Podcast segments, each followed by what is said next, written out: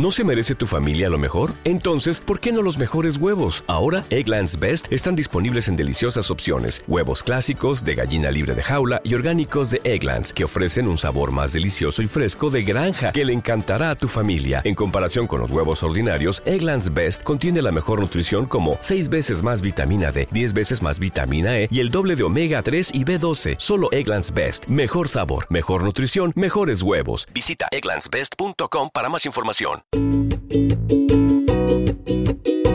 Hola, ¿cómo están? ¿Bien? Qué chingón. Las opiniones emitidas en este programa son responsabilidad exclusiva de quien las emite y no representan necesariamente el pensamiento de temas de nicho. Si usted está esperando un tratamiento serio, un tema serio, se equivocó de contenido. Ya se le dijo, ya se le avisó, ya se le hizo el comentario por un rencor o odio o problema muy directo con la madre. No le compres papas y tú también métete al régimen y va. Te, traigo un pan. Así te Una de ellas, siempre que comíamos, siempre vomitaba. En los anoréxicos siempre decíamos que los bulímicos eran unos débiles. te lo juro, o sea, a mí me lo preguntaban, yo lloraba cuando masticaba chicle. Sí, ya había un nicho ahí comiéndose el sándwich en la basura. Comiéndose el sándwich que ella aventaba la basura. Necesitas algo que te empuje lo suficiente como para querer seguirlo haciendo, porque en realidad mi familia creía que yo estaba cagando. Cuando, no mames, o sea, toda la vida he tenido colitis. Hello, mamá. La bulimia no siempre, no siempre empieza por el tema del cuerpo. Hola, ¿cómo están? ¿Bien? Qué chingón. Soy Nicho Peñavera y les doy la bienvenida a Temas de Nicho, el podcast donde cada episodio hablaremos de un tema serio de forma cómica para tratar de entenderlo mejor y dejar de considerarlo un tema de nicho. Chiquechi locutora, productora y creadora de la H Plataforma. Bienvenida, Nelly Ortiz. ¡Ay, qué bonito! Bebé, muchas gracias por invitarme. Estoy muy emocionada, muy emocionada del tema, mucho, muy, muy emocionada de conocer tu casita, de estar aquí contigo. ya sabes que siempre es un gustazo y a todo tu bonito público, ¿verdad? ¿Qué dices tú? muchas gracias. ¿Cómo estás el día de hoy? ¿Contenta? Bien, bebé. Ya sabes, ajetreada, corriendo. Ustedes no están para saberlo ni yo para contarlo, pero llegué muy tarde, amigos.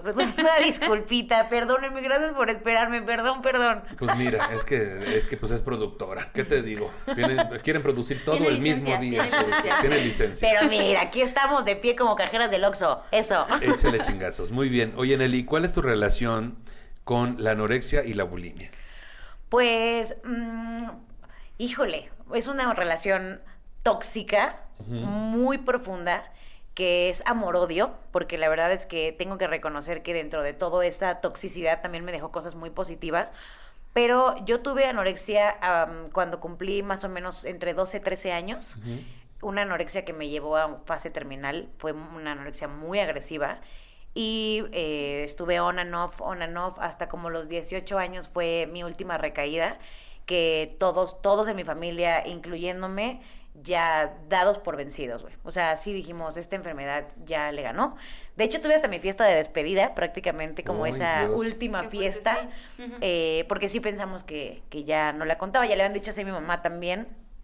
Y pues digamos que, digo una relación tóxica porque por más que la gente me decía como que la dejara y que la dejara y que le echara ganas y que saliera adelante y que me aceptara y que me quisiera y demás, es algo que, que no está en tus manos. O sea, yo no sé si es algo químico o no sé de qué manera tu, tu cerebro tiene un explote tan cañón que no importa qué te digan y no importa en qué condiciones estás, no puedes, no puedes salirte de ahí.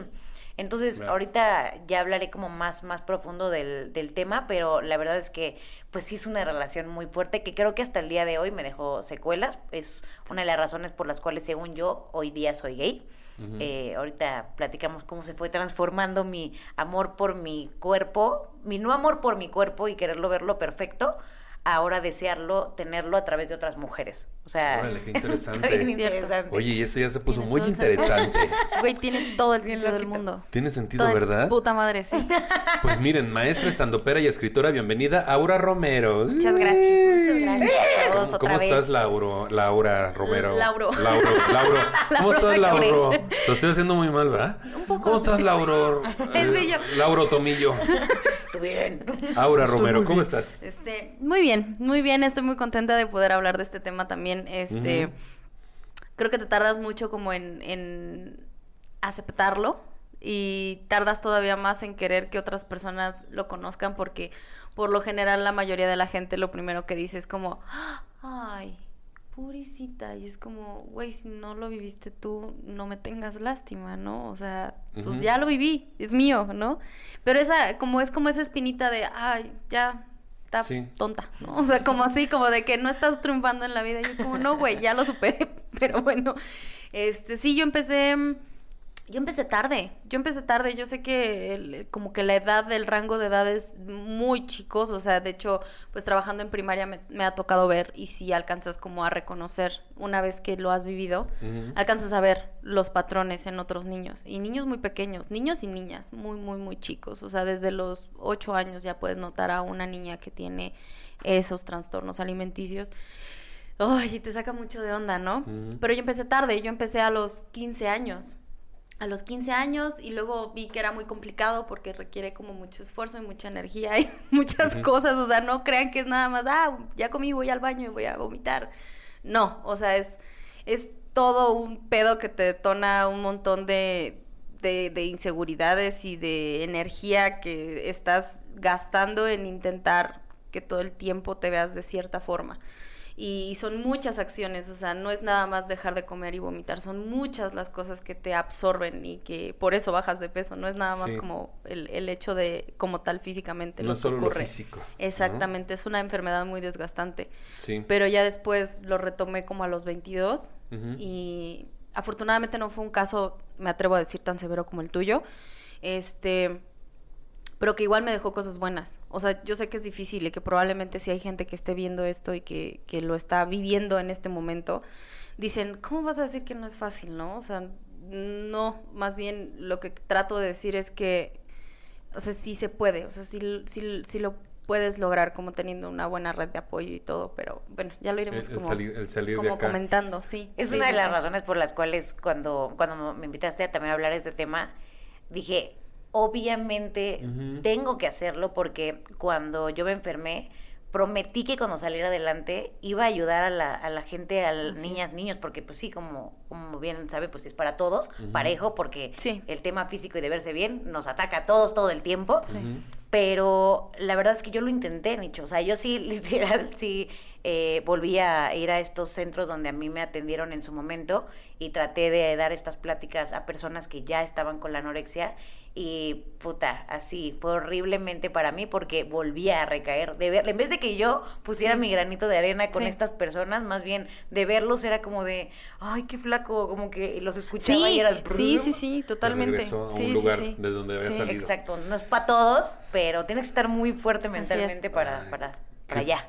Qué fuerte, pues justo hablando de eso, los trastornos alimenticios son afecciones graves de salud mental. Estos implican problemas muy serios de cómo se piensa sobre la comida. Los trastornos alimenticios son desviaciones severas de la conducta que se manifiestan como patrones de alimentación peligrosos para la salud. Algunos factores de riesgo son la preocupación por tener la figura deseada, una visión distorsionada del cuerpo propio, determinadas ideas culturales o sociales respecto a la belleza, ser demasiado perfeccionista y tener una baja autoestima no son un estilo de vida, afectan la capacidad del cuerpo para obtener una nutrición adecuada y esto puede provocar problemas de salud como enfermedades cardíacas y renales e incluso la muerte. Existen varios tipos de trastornos alimenticios, pero los más comunes son la anorexia nerviosa y la bulimia. Ahorita justo estaban tocando un punto importante sobre lo que no es, ¿no? Los, prejuicios o clichés que tiene la gente sobre lo que es anorexia y bulimia. O sea, se van automáticamente a esto de que eh, son muy vanidosas o muy vanidosos y por eso recaen en, o sea, descartan cualquier otra situación química o, psicológica que les lleve a este trastorno. Sí. Entonces, ¿qué es lo que no es la anorexia o la bulimia? Desde los prejuicios de la Yo creo que la primera y la más importante, que eso es algo que a mí me sucedió, es que yo era la persona más feliz del mundo, ¿eh? O sea, no crean que era la persona deprimida, triste en su casa, que no tenía amigos y que no se aceptaba y todo el tiempo veía su cuerpo y lo odiaba. Nunca, jamás me pasó eso. O sea, nunca. Era mega feliz, mega sociable, mega divertida, pero el monstruo que estaba adentro, nadie lo conocía. Y creo que me atrevo a decirlo, ni siquiera yo lo conocía.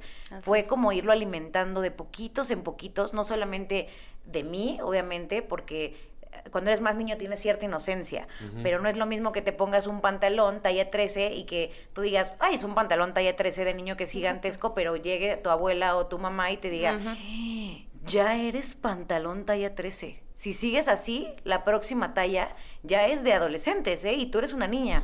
Comentarios que son Exacto. tan Pasivo-agresivos. Sí, entonces estas cositas que van alimentando el que, el, el que tu cabeza empiece a pensar de formas diferentes y cosas que nunca, nunca hubieran pasado por tu cabeza empiecen a pasar, ¿no? Sí. Entonces, lo primero que yo descartaría como mito es esa cuestión de que la persona que cae en anorexia y bulimia es este es una persona depresiva. Sí. Luego, la siguiente que yo pondría muy importante es em, que anorexia y bulimia es lo mismo. Este es uno de los mayores problemas que existe con la enfermedad, porque me voy a, voy a decirlo de una forma muy agresiva, pero es que esta es la realidad. La gente está cegada por completo. Entonces, Sí. cuando tú empiezas a ver que una persona adelgaza, lo felicitas todo el tiempo, Exacto. siempre, está en nuestra cabeza. Oye, estás más delgado, oye, qué bien te ves, sin saber qué hay por atrás, qué es lo que está pasando en la mente de la persona. Entonces tú no, no sabes si sí está haciendo una dieta, si está haciendo ejercicio o si tiene alguno de estos dos trastornos. Entonces, el primero es que si tú empiezas a ver un foco rojo en una persona que ya está adelgazando demasiado, porque son enfermedades que adelgazas muy rápido, Sí. eh, el- es reconocer cuál es la que tiene la persona. Porque la anorexia es esta persona que no te come nada en absoluto y no es de la noche a la mañana, porque todo el mundo me decía, es que ¿cómo podías no comer por tres días? Así es. Dude, pues te, poco a poco te vas aislando para que nadie se esté dando cuenta y ahorita hablamos de todas las trampas y manipulaciones para ir escondiendo comida y la gente no lo vea, pero la primera es que la anorexia no comes. Y, las, y la otra es La que bulimia. la bulimia comes y vomitas. Entonces Te creo purgas que... de alguna forma. Ajá. Y entonces eh, no significa siempre que, que estén de la mano. Sí. Eh, o, o sí, es muy específico que o, te- o tengas una o tengas otra, pero cuando no puedes hacer una como te gustaría, Exactamente. empiezas Te a hacer apoyas la con la otra. Hacer la otra. Sí, sí son, her- son hermanas. O sea, de hecho, no sé si a ti te tocó, pero a mí me tocó mucho el auge que hubo en redes sociales de que buscabas y ponías princesas Ana Mía. Sí, sí, claro. Porque van juntas. Y entonces cuando los papás empezaron a dar cuenta de que en internet los niños buscaban eso y eran literalmente fotos de niñas preadolescentes o adolescentes que se veían como niñas chiquitas, o sea, como con cuerpo de, de Ujú. 6, 7 años, este, con ropa de adulto, pero eran tan menuditas y tan chiquitas y ese era el concepto que se tenía de ser una princesa que fuera anoréxica o, o- o bulímica, o sea, estaba como considerado algo que no cualquiera lo podía tener. O sea, sí, sí. Se sí, volvió sí, sí. aspiracional. Así es. Sí, claro. Como sí, todo sí. en la adolescencia y en la niñez, ¿no? O Exactamente, sea, sí. Y, y- y parte mucho de que, como dices, ¿no? El- a mí, por ejemplo, igual, de cierta forma yo no era una persona triste. Sí tenía yo ansiedad y depresión que no sabía que existían, solamente estaban como ahí, de repente me sentía yo triste, pero siempre fui una persona pues muy afable. Eh, y el problema era la dismorfia, o sea, yo me veía en el espejo y lo que yo veía en el espejo no iba de acuerdo a lo que yo veía en otras personas. Ah, Para mí era mucha la comparación, era como, es que ella y yo medimos lo mismo, pero es que sus caderas son diferentes, sus piernas son diferentes. Ahora yo, por ejemplo, toda la vida, de toda la vida he sido muy piernona y muy culona. O sea, desde que Ay, yo... bendiciones. De chototes. Yo nada más lo pierno. Chingado. Ahorita Decías, ya. Es que yo, mi papá me quería llevar a París. Y entonces yo sufría tanto. Festejaba No, en. Disneylandia, cada, como si fuera tepetongo cada fin de semana. No, que, que, que aquí lo estoy diciendo en broma, pero obviamente cada quien sabe qué es lo que le tiene como en cierto lugar en su mente, ¿no? Sí. Ju- El problema es, que eso. el, el- es que el problema es que en mi familia no había nadie así, solamente mi abuela materna. Entonces, mi mamá era una mujer muy menudita, o sea, muy guapa. Mi mamá es muy guapa. Y, y- y toda la vida ella luchó porque de chiquita igual su mamá la molestaba, igual que ella me molestó a mí. O sea, era, era una situación ya aprendida de que en algún punto mi abuela era una chava también muy guapa, pinche cinturita, caderona, o sea, hermosa, ¿no? Y mi mamá quería parecerse a su, a su mamá, ¿no? Entonces lo logra y se hace modelo y todo padrísimo y de repente tiene hijos y chingale, yo le salgo culona, todo ancho como mi papá. Entonces, este, pues para ella era una afronta. O sea, era, era una afronta que, que diariamente... eh, no se crean que estoy peleada con mi mamá, ya fuimos a terapia, ya lo arreglamos. Ya Pero entendimos que lo muchas comentas, cosas. justo en la anorexia, la, la premisa principal de todas las morras o, vatos que han tenido anorexia es por un rencor o odio o problema muy directo con la madre. Así es. E, eso se va desarrollando con el tiempo, pero así es, es una de las premisas principales de un anoréxico, la mamá. Ay, qué Así es. No, y, y de hecho, al principio yo me doy cuenta de que de chica yo tenía la piel muy gruesa, o sea, era en el, no de que estuviera gorda, Y que- sino y que- dale. y, oh, que la- Y ahí está el problema. sino que aguantaba mucho los comentarios, o sea, yo estaba tan acostumbrada, pero yo era una niña feliz, güey, o sea, yo no tenía ningún problema, el problema fue que de repente, pum, chichis y pum, culo, y me desarrollé muy joven, a los dos años ya tenía cuerpo de niña de 15. Y tus compañeras, ¿no? Y mis compañeras no. Entonces ahí empezó el pedo de, es que ya ves, y es que ya ves, y es que ya ves, y es que ya ves. Y entonces llego a la universidad. Te digo, a los 15 yo me rendí, güey. O sea, yo era una niña feliz. Ajá. Yo venía de jugar en el lodo y de, o sea, yo era una niña, era una niña y mis amigas no eran unas niñas. O sea, mis amigas ya salían a la farmacia y compraban laxantes y se andaban recomendando las recetas. No, mira que esta no te piden prescripción, ¿no? y están bien baratas y así. Y los papás no había ningún tipo de, de vigilancia. En mi casa Las no. compañías. En mi casa era de que, ¿a dónde vas? No voy a salir. Ya sabes que aquí afuera roban. ¿A dónde vas? ¿No? Entonces, pues. ¿cómo conseguía yo? ¿No? Entonces, me rendí. Honestamente, me rendí. Empecé a hacer ejercicio y a cuidarme un poquito mi alimentación. Mi primera dieta fue a los 15 años. Este, por supuesto, impuesta por mi mamá. Este, totalmente fuera de contexto, ignorando mis problemas de colitis y de gastritis, o sea, toda mi salud por, por, por completo de- por la borda, o sea, si hay gente adulta viendo estos videos, no crean que ayudar a tu hijo a bajar de peso si es que tiene un sobrepeso, porque si no lo tiene, déjalo en pinches en paz.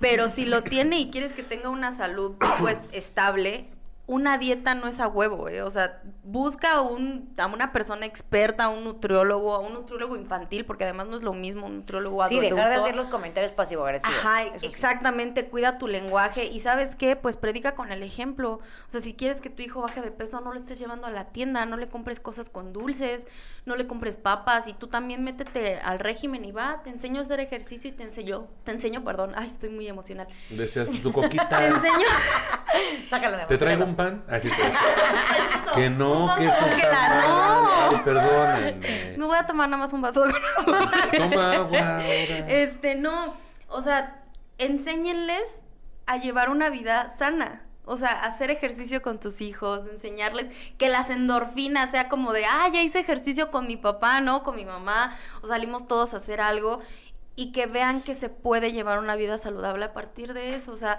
y sabes qué, pues si tienes un problema con cómo se ve tu hijo, es culpa tuya, porque tú lo estás educando, tú eres el que le da de comer, tú eres el que sabe si lleva una vida sedentaria o no. No es culpa de tu hijo, tu hijo está aprendiendo a ser una persona. Y alimentar la seguridad, güey. O sea, es alimentar la seguridad. Yo sé que, porque tampoco se le puede pedir peras al olmo, ¿no? O sea, como que ya soy una tía.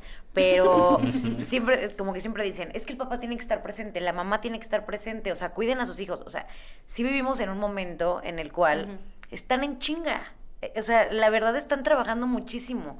Creo que el, el granito de arena que puede ser, porque la mayor convivencia de los niños normalmente son los abuelos, eh, en la mayoría de los casos, pues, no puedo generalizar, pero es alimentarles la seguridad. Si tu hijo está seguro o la persona tiene esta seguridad, eh, se puede llegar a plantar que si tiene compañeros que están bien trastornaditos, él pueda tener la seguridad de decir, eh, muy chida tu propuesta, pero estoy fuera. O sea, no jalo, güey. O Porque... no, no necesito pertenecer a, a este Exactamente, sistema. no, no me encanta, qué chido que seas popular y todo eso, y, pero yo no le entro. No a mí lo me pasó justo esa parte, o sea, ver eh, de las amigas con las que yo más me juntaba, una de ellas, siempre que comíamos, siempre vomitaba, siempre, y así empezó la historia, o sea, era como...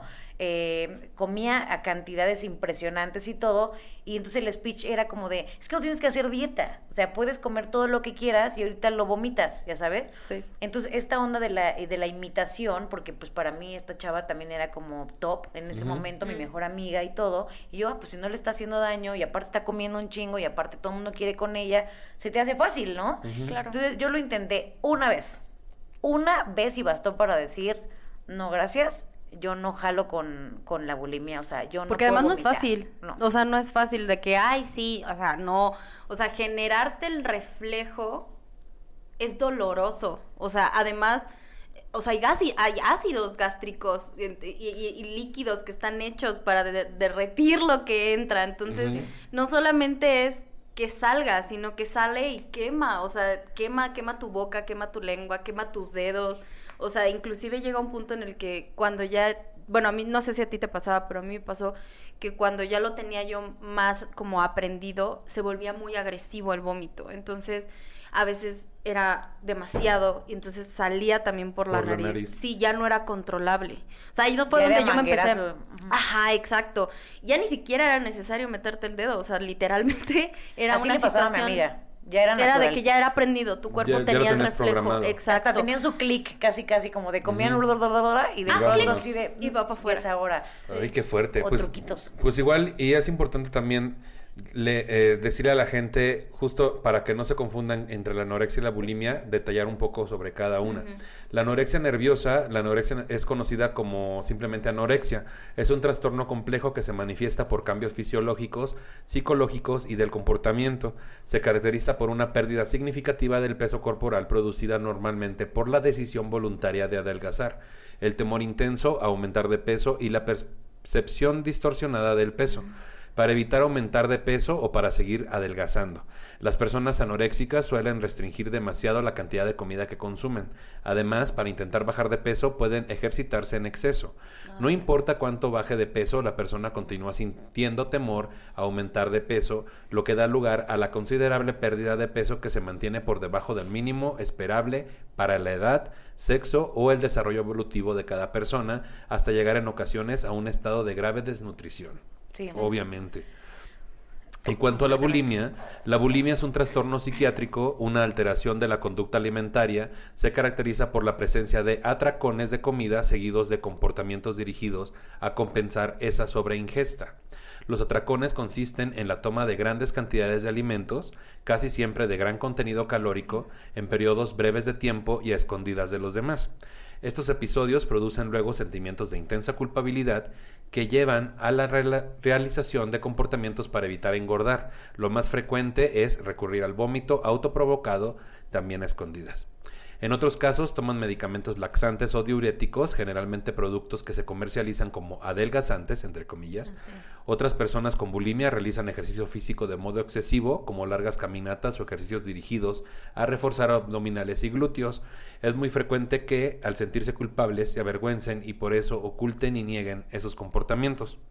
Los atracones se alternan con periodos largos de ayuno, o en los que se limitan a comer alimentos que tengan pocas calorías. Por ejemplo, un comportamiento típico consiste en no comer apenas nada en el desayuno y la comida del mediodía hasta por la tarde, momento en el que se produce una baja de azúcar en la sangre acompañada de ansiedad, se pierde control y tiene lugar el episodio de atracón, que después termina en la purga del atracón, que es el vómito, o por medio de laxantes, etcétera. Al igual que las personas son a- al igual que las personas con anorexia, se obsesionan con el peso y la figura, sobrevalorando su importancia y tienen dismorfobia. Dismorfia. Disfor- dis- La dis- dismorfo. Sí, es lo mismo que la dismo, es como la palabra técnica. Por eso es La- que, a ver, ahí te voy. Dismorfofobia.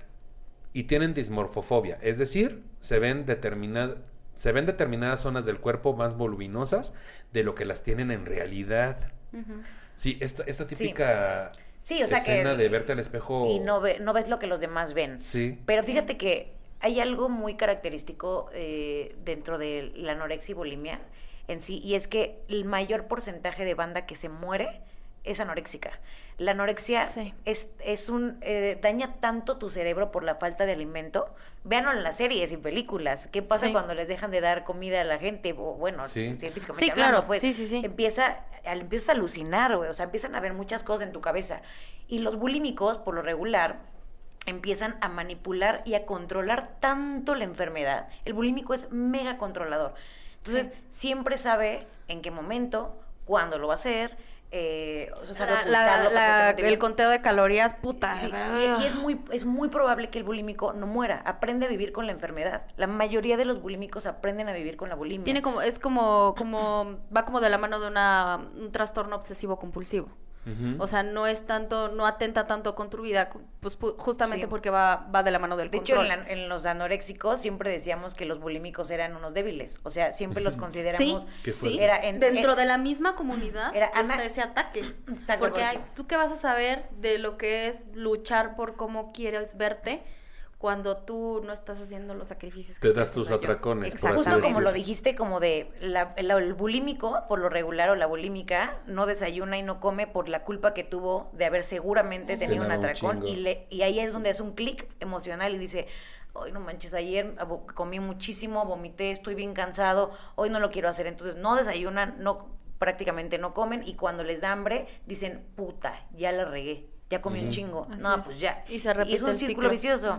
Entonces, obviamente, como que no aguantaron y entonces el S es más fácil. Y el anoréxico no. El anoréxico, literalmente, güey, te lo juro. O sea, a mí me lo preguntaban. Yo lloraba cuando masticaba chicle. Sí. Te lo juro. O sea, llegaba a un grado que eh, eh, llegaba a mi escuela, más o menos ahí es, debe haber tenido como unos 14 años. Lo primero que hacía llegando a la escuela era, la, era ir a la cafetería y le pedí a la señora de la cafetería que me diera cuatro botellas de un litro de agua. Entonces me las daba. todo el primer mes la señora no, como que no hacía nada. Entonces como que ya se le hacía raro. yo, ah, es que yo perdí una apuesta, tú empiezas a perder pretextos. Perdí una apuesta y le tengo que llevar agua a los de mi salón. Y entonces, no, yo me iba a, los baños y los cuatro litros de agua me los tomaba de un trago para que así estuviera tan llena, se me hace una panza gigantesca, llena, llena de agua al borde que ya no te cabe más, mm. para que todo ese lapso de tiempo de lo que estaba en la escuela, si me ofrecían papas, si me ofrecían lo que sea, yo dijera, no, desayuné muy bien en mi casa, la neta es que estoy muy llena, ni se te antoja, estás llenísimo de agua. Entonces, ese es el primer truquito. Y esto es un foco rojo para la gente que trabaja en escuelas o que esté en la casa. Si empiezas a ver cosas como este tipo... Extrañas por, el amor a Jesucristo. O sea, si es una sola persona que la hace de 40 alumnos, es porque no es normal, ya sabes. Esta señora se tardó mucho y no la culpó, obviamente, no es culpa, pues, pero nunca dijo nada. Entonces, hasta que vio que yo estaba haciendo eso, fue que eh, le dijo al director, ah, sí, pues es la niña, ah, claro, yo ya plaquísima, ¿no? Es la niña que me compra todas las mañanas agua. Entonces me empezaron a vigilar qué hacía en la mañana porque mi mamá ya me tenía checada y era de por qué si ya lleva su desayuno, le estamos dando de comer, cena, por qué sigue bajando de peso, qué está pasando. Ahí todavía no me prohibían la escuela. Entonces la, le pidieron a esta señora de la cafetería ya como confabulada que me vigilara tantito para ver qué hacía en el lapso de la mañana. Y entonces esta señora fue la que me vendía mi agua y me empezó a seguir y se dio cuenta que así como me tomaba el agua, entraba yo al baño y todo mi lunch lo tiraba y entonces dejaba como, o sea, te cuenta que me mandaban un sándwich y yo lo cortaba, tiraba Dejabas todo. boronas como de que dejé esto nada Ajá, exacto, como de, sí me lo comí pero me llené y entonces como que dejé esto, o sea, y entonces era que quedara la evidencia. Sí, y era como de, en tu cabeza ya estaba como de, ay, lo tiraste porque no hay nada. No, no, no, sí, mira, pero como era demasiado, pues no, no, comí tanto. O sea, te vas volviendo súper manipulador. Wow. Entonces, este, esta señora ya fue que checó en los basureros. tuve una culpa por eso, de verdad, amigos. O sea, como que ya más o menos afuera de la isla les contaba, pero. El verte descubierta. El, el, no, la culpa de cuando ya me sané, todo lo que hice por esta todo enfermedad, lo que toda la comida que tiré, güey. O sea, fueron años y años y años de tirar comida. Y obviamente yo me sentía pésimo, ¿sabes? Claro. Entonces, claro, después es terapia como para ya perdonarte, chava. Pero, eh, eh, claro, cuando la señora ve que tira el sándwich, obviamente ya le hablan a mi mamá y entonces empezaron a darse cuenta que esto es como un bicho, o sea, literal. Todo mundo me aplaudía que ella estaba más delgada, yo era del equipo de porristas, y entonces todas las amiguitas en común, como cada rato me felicitaban, empezaron a hacer lo mismo. Claro. Entonces me prohibieron ir a la escuela. O sea, eventualmente dijeron, en vez de que la escuela dijera, hay un brote de anorexia y bulimia que está hay que controlarlo, hay que atenderlas, hay que hablarlo, hay que dejar de hacerlo, de taparlo. claro. Te sacan a ti para que no influyeras negativamente. Exactamente. Cuando yo había un nicho de, de yo era la única anoréxica, pero un nichito ahí. Somos pocos. ya había un nicho ahí comiéndose el sándwich en la basura. Comiéndose el sándwich que ella aventaba en la basura. pero si todavía está bueno. No, niños, ábrase de mujeres, por favor. Ok, la chica. Pues mira, hablando de, las personas que tienen dismorfofobia, eh, estas personas tienen casi siempre síntomas de ansiedad y con menor frecuencia aislamiento social y síntomas depresivos. En ocasiones desarrollan también otros comportamientos impulsivos. Las complicaciones físicas más frecuentes son consecuencia de los atracones y los vómitos, alteraciones del estómago y el esófago, deterioro del esmalte dental, estreñimiento, etc. La desnutrición y la osteoporosis son menos frecuentes que en la anorexia. Ahora veamos un poco de las causas para entender tal vez de dónde viene esto. Este, las causas de la anorexia eh, son multifactoriales, o sea, y en la sintomatología clínica pueden influir tres tipos de factores. Primero, los factores del entorno, que son individuales, familia y culturales. La cultura occidental moderna resalta la delgadez, el éxito y la valoración suelen estar equiparados con la delgadez. La Un paréntesis ahí rapidísimo. Dime. Eh, justo en el tema de la, de la anorexia, o sea, como que siempre es, ay puta, se me fue lo durísimo lo que iba a decir. Por eso. Eh, por, eso, tú, te tu paréntesis, tú tu paréntesis, mira. Ay, ya, ya. Una disculpita, ¿eh? ay, por favor, duerman bien. Este, no, no, no, que en el tema de, la... se me volvió a ir. acuérdate, acuérdate. ah, sí, sí, sí. Eh, en el tema de la anorexia es muy claro como de ¿Qué es lo único en, un niño? O sea, hablamos, hablamos de gente joven, porque empieza por lo regular con gente muy joven. Hay de todo, pero por lo regular. ¿Qué es lo único que no puede controlar, que más bien, qué es lo único que puede controlar un adolescente en su vida? Lo único, la comida. No puede controlar su vida, las decisiones de los papás, los castigos, eh, a dónde va, la tele, a dónde va. no, pueden controlar nada. El, lo único que sí puede controlar un adolescente es la comida. Es la única decisión natural que tiene. Entonces, mucha gente dice que es una onda para llamar la atención.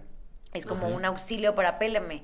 Pero no es cierto. o sea, es una cuestión que va mucho más allá del autocontrol que un adolescente está necesitando en ese momento. O sea, es bien sabido que en la adolescencia químicamente en el cerebro están pasando tantas cosas, pero tantas cosas, que puede ser que neuronalmente hablando todo es energía la energía no sea la suficientemente buena o fuerte para que tus neuronas se conecten entre sí. Entonces a mí me explicaba la, la psiquiatra como de, dude, eres adolescente, lo que está pasando es que no es que, estés loca por tener que tomar un, medicamento este, para, para antidepresivo.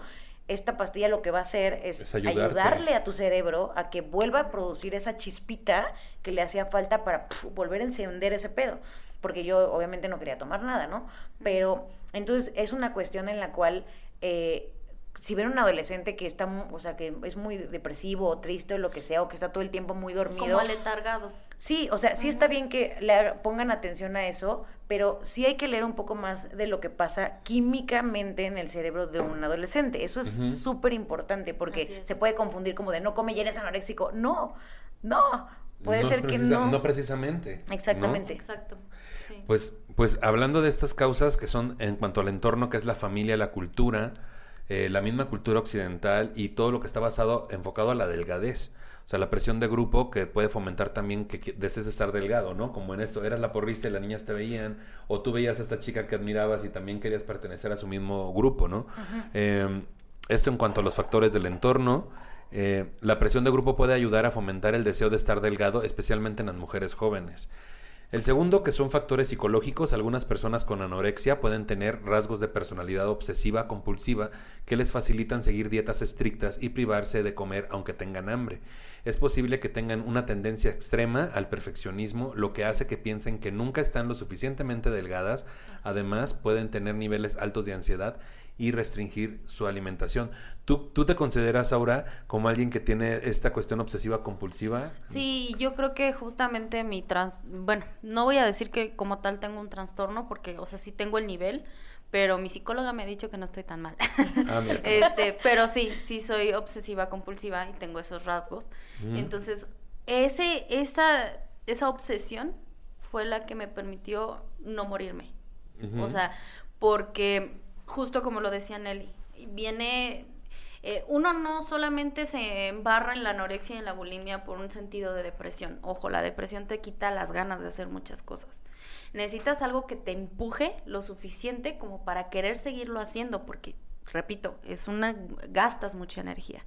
Entonces, para mí fue los años que mi mamá me estuvo terapiando pasivo-agresivamente con todos los comentarios que me hacía las veces que todas las personas con las que, que, a, que a mí me gustaban me rechazaban porque en ese entonces estaba muy de moda Paris Hilton y toda su Mm. camada de perros flacos que tenía por amigos que tampoco los voy a juzgar, perdón, a lo mejor seguramente estaban enfermos. Pero, este, pero en ese momento para mí era una lápida muy grande. O sea, porque real yo tenía ganas de tener novio y no tenía. O sea, de todas mis amigas era la única que no tenía. Y no porque estuviera fea, sino porque era una pinche morra caderona y culona, güey, a mis 15 años y toda la vida lo he sido. No lo valoran. No lo valoraban. No, la neta es que sí fueron muy pendejos. Pues ahí te das cuenta, la mentalidad de los chavos que son chavos, pues no buscan, precisamente no hay una sexualización del cuerpo y es como, ah, no, pues eres una niña de mi edad, pues te ves como una niña de mi edad, ¿no? Yo no me veía así, yo me veía mucho más grande, ¿no? Entonces, em, arrastrar esos tres puntos y llegar a la universidad, eh, yo siempre he sido muy inocentosa, o sea, no de que me pendejen, sino que más bien yo no, no agarro la mala onda de la gente luego, luego. O sea, ahorita ya sí, porque pues no mames, ¿no? Porque Porque haces cayó, stand-up. Porque Sí, pues no. Porque. Exactamente, porque, Porque ya estoy uno en tiene este 30 mundo años y ya ha vivido. Exactamente. Este, pero en ese entonces no. En ese entonces yo no sabía lo que era que una persona te llenara de mierda la cabeza porque le caías mal, porque te tenía envidia, porque muy secretamente era una persona insegura que quería el cuerpo que tú tenías, pero ella era muy flaca. En ese entonces mi grupo social era justamente un tres chavitas, perdón, pero pues tenían sus problemas, ¿no?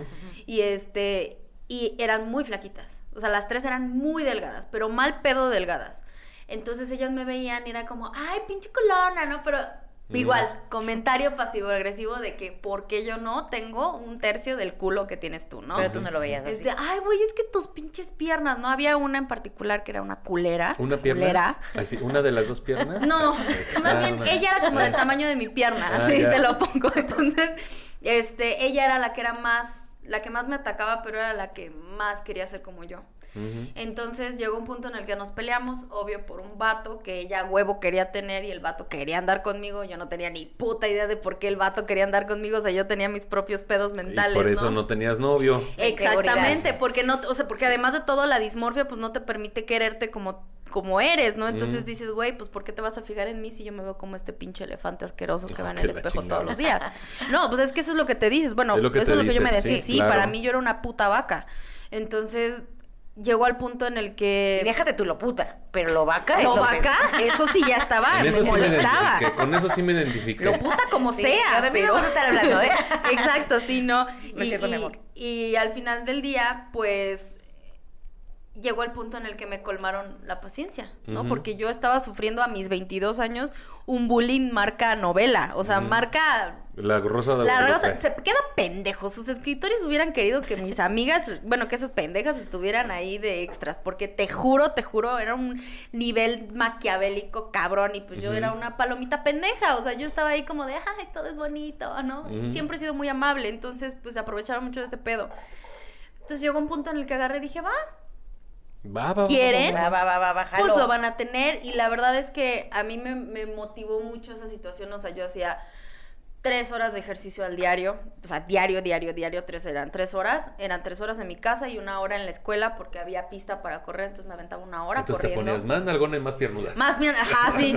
No, afortunadamente sí bajé, no todo, pero sí, o sea, sí había Ay, ahí. pero ¿por qué, ¿por qué quieres bajarlo? No, ahorita Yo ya no. tener así, Ahorita ya no, ahorita ya pinche 300 culazo gramos, lo Nada amo, más para ¿no? ponerme O sea, 150 Es lo que 150. uno quiere ahora. Ahora uno quiere estar chichón en algona. Sí, no, ahorita ya me vale verga y es como... Pues ¿no? sí, pero, ahorita ya mira. pero en ese entonces yo no tenía esa capacidad de, Claro. de ver que lo que yo tenía era algo que había gente que pre- apreciaba, Sí, ¿no? esto de tener a las personas delgadas alrededor y que pareciera que nos están criticando, pero sí es agresión pasiva. Y, Y se la vuelve- época, la, No, época. pero la, época era mega importante. O sea, el referente de antes era las novelas, perdón, pero todas estaban bien sabrosas, todas en las novelas.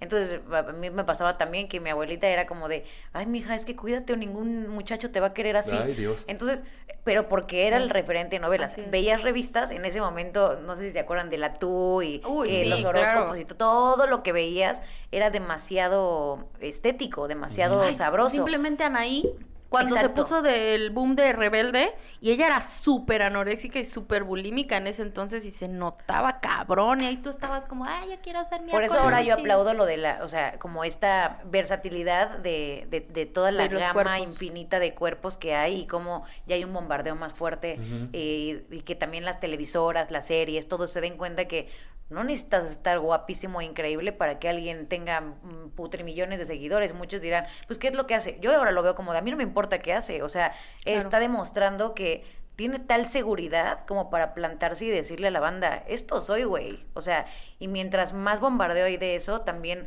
a la gente más joven ahora lo ven y ya dicen, te pueden identificar más con alguien. Sí, ya la, aspiración es otra. Es otra, exacto. Se vuelve otra. Que, que lo malo luego es que la aspiración se vuelve a voy a ser famoso y rico sin hacer gran cosa, por así decir. este Y entonces los, los morros ahora lo que quieren es pues abandonar todo lo que les forme para ser rápido, famosos y ricos de cualquier cosa. Sí, que ese ya será un tema que abarcaremos después. Exactamente. Sí, siguiendo con la anorexia en cuanto a los factores biológicos, si bien aún no está claro qué genes están involucrados, podría haber cambios genéticos que hacen que algunas personas presenten un mayor riesgo de padecer anorexia. Algunas personas pueden tener una tendencia genética al perfeccionismo, la sensibilidad y la perseverancia, características vinculadas a la anorexia. A partir de estos factores, una dieta de adelgazamiento restrictiva puede desencadenar el problema. También hay factores genéticos, ya que los familiares de primer grado, padres, hijos, hermanos de un pariente con anorexia tienen un riesgo de 6 a 10 veces mayor de desarrollar un trastorno de la conducta alimentaria. Además, una historia de depresión en un familiar aumenta el riesgo de padecer anorexia. Pues bueno, esto es en cuanto a la anorexia, estos son como factores o causas. Ahora hablemos de la bulimia. Muchas mujeres eh, por eso, muchas, muchas no, así no dice. Te voy a decir cómo dice. ¿Cómo no, es que ahí te voy a decir. muchas mujeres que no, no, así no dice. Te voy a decir cómo dice. Dice, muchas más mujeres que hombres padecen de bulimia, así dice. El trastorno es más común en niñas adolescentes y mujeres jóvenes. La persona generalmente sabe que su patrón de alimentación es anormal. Puede experimentar miedo o culpa con los episodios de atracones y purgas. Existen factores de diversos tipos que influyen en el desarrollo de la bulimia. Determinados rasgos de personalidad, como la inseguridad o la tendencia a la impulsividad, hacen que las personas sean más vulnerables a desarrollar la enfermedad. También pueden influir el que existan antecedentes familiares de bulimia y de depresión, el haber tenido obesidad, la presencia de un conflicto, ya sea familiar, entre amigos, de pareja o laboral. No saber canalizar los, los problemas. No saberlos canalizar. Un determinado suceso estresante emocionalmente, tal como divorcio, abandono del hogar o una relación familiar de maltrato, pueden ser la causa desencadenante en personas predispuestas. ¿Te hizo sentido? Te vi tu carita y hay otro tipcito ahí con lo de la bulimia por si, por si a lo mejor no se han dado cuenta que la persona vomita hay otro pequeño factorcillo ahí y la mayoría de los bulímicos, no todos, pero se suelen cortar. O sea, hola. Sí, es como uno es que justo ahora me estaba contando desde que llegaras que que a ella se dieron cuenta de, del problema que tenía. Sí. Porque su mamá vio estos estos cortes y sin querer, o sea, porque en verdad de nuevo obsesiva compulsiva yo tenía mucho cuidado. O sea, yo sabía a qué hora comíamos y a qué hora ponían la novela. Entonces, a la hora de la novela, mi abuela no oía bien, le subían. Y en ese momento yo, voy al baño, ahorita vengo. Y en realidad mi familia creía que yo estaba cagando. Cuando, no mames, o sea, toda la vida he tenido colitis. Hello, mamá. Ponte abusada. Entonces, en realidad lo que pasaba era que yo entraba al baño, me daba cuenta que estaban acá en su pedo, y entonces yo aprendí a vomitar en silencio. O sea, yo no hacía este quedo como, eh, no, no, no. O sea, yo era, hasta, hasta eso controlaba el, el sonido de todo, de todo lo que ocurría en el baño para que pareciera que todo estaba normal. y, y después el no me acuerdo dónde iba yo a este lado ¿Qué, sirvió lo de que te cortabas para, para Entonces, darse cuenta que obviamente yo traía yo aparte una crisis ahí que se me juntó. O sea obviamente como dices empiezas a, a, a, descuidar la alimentación tu cerebro empieza a empobrecerse y obviamente eres mucho más fácil es mucho más fácil eres un blanco sencillo para todas las cosas que ya de por sí traías. O sea, yo, por ejemplo, ya tenía todas esas cosas y empezaron a florecer. O sea, empezaron como a, no, o sea, no solamente estás gorda, eres una pendeja, eres una inútil, este, nadie te quiere, nunca nadie te va a creer, no existes, eres invisible. Entonces, pues yo empezaba a cortarme como forma, como método de no sentir el dolor. Entonces, del dolor mental. El, el, el siempre he pensado que, exacto, siempre he pensado que con la bulimia justo eh, es banda que es, tiene ansiedad, o sea, que si se trabajara la ansiedad desde muy corta edad, es muy probable que no llegaran a un tema bulímico, porque la bulimia no siempre, no siempre empieza por el tema del cuerpo. o sea, se va desarrollando, exacto, se va, lo vas alimentando, pero en realidad empieza como de, ubican esta sensación de cuando tienes un montón de como enojo o algo que, que no puedes controlar y entonces justo o te cortas porque estás en este estado. O el típico que le pega a la pared, ¿no? O le pegas a la pared. o dices, no puedo controlar nada de mi entorno, pero, ah, yo soy, soy tan chingón, es como un estado de, sentirte superior, que estoy engañando a todos los de mi casa con esto que estoy haciendo. Soy superior a mi mamá, soy superior a mi abuela, soy superior a mis primos, a mis hermanas, si está más buena que yo, es más, eh, contiene más carácter, más personalidad. Es sentirte en silencio un poco más poderoso que los demás. Y por eso es tan notoria esta característica de la impulsividad en las personas que tienen bulimia. O sea, porque es este, es esa sensación de que tengo que actuar ahora y lo voy a hacer y no me importa, ¿no? Hay una sensación como de, empoderamiento falso, por así decirlo. No, y se anulan como todos los instintos primitivos que tienes de sobrevivencia eh, dentro de esa misma impulsividad, claro, porque eh, el naturalmente buscamos estar bien, ¿no? Buscamos, tenemos hambre, buscamos comida, tenemos cansancios, buscamos dormir. Eh, se anula todas esas, este, e, ese sentimiento primario de existir y coexistir con otros se anula completamente. Por ejemplo, esa parte del alimento que dices, ya después tuve culpa de toda la, comida que se desperdició. Yo lo tenía tan presente y de verdad que no podía yo pensar en eso porque pues siempre he sido una persona, o sea, yo no yo no vengo como de un nicho social en el que yo he tenido de dinero. Un nicho? De un nicho, ¿de nicho? Ese nicho. No, este, ¿Te parió? Te parió. En tu salón había un nicho, ya no viene de un nicho. El nicho está popular, todos lados, Yo estoy en todos lados. Potrona. Entonces, eh, yo decía, no voy a hacer que mi familia carezca por mi pedo. Entonces, por eso agarré la anorexia.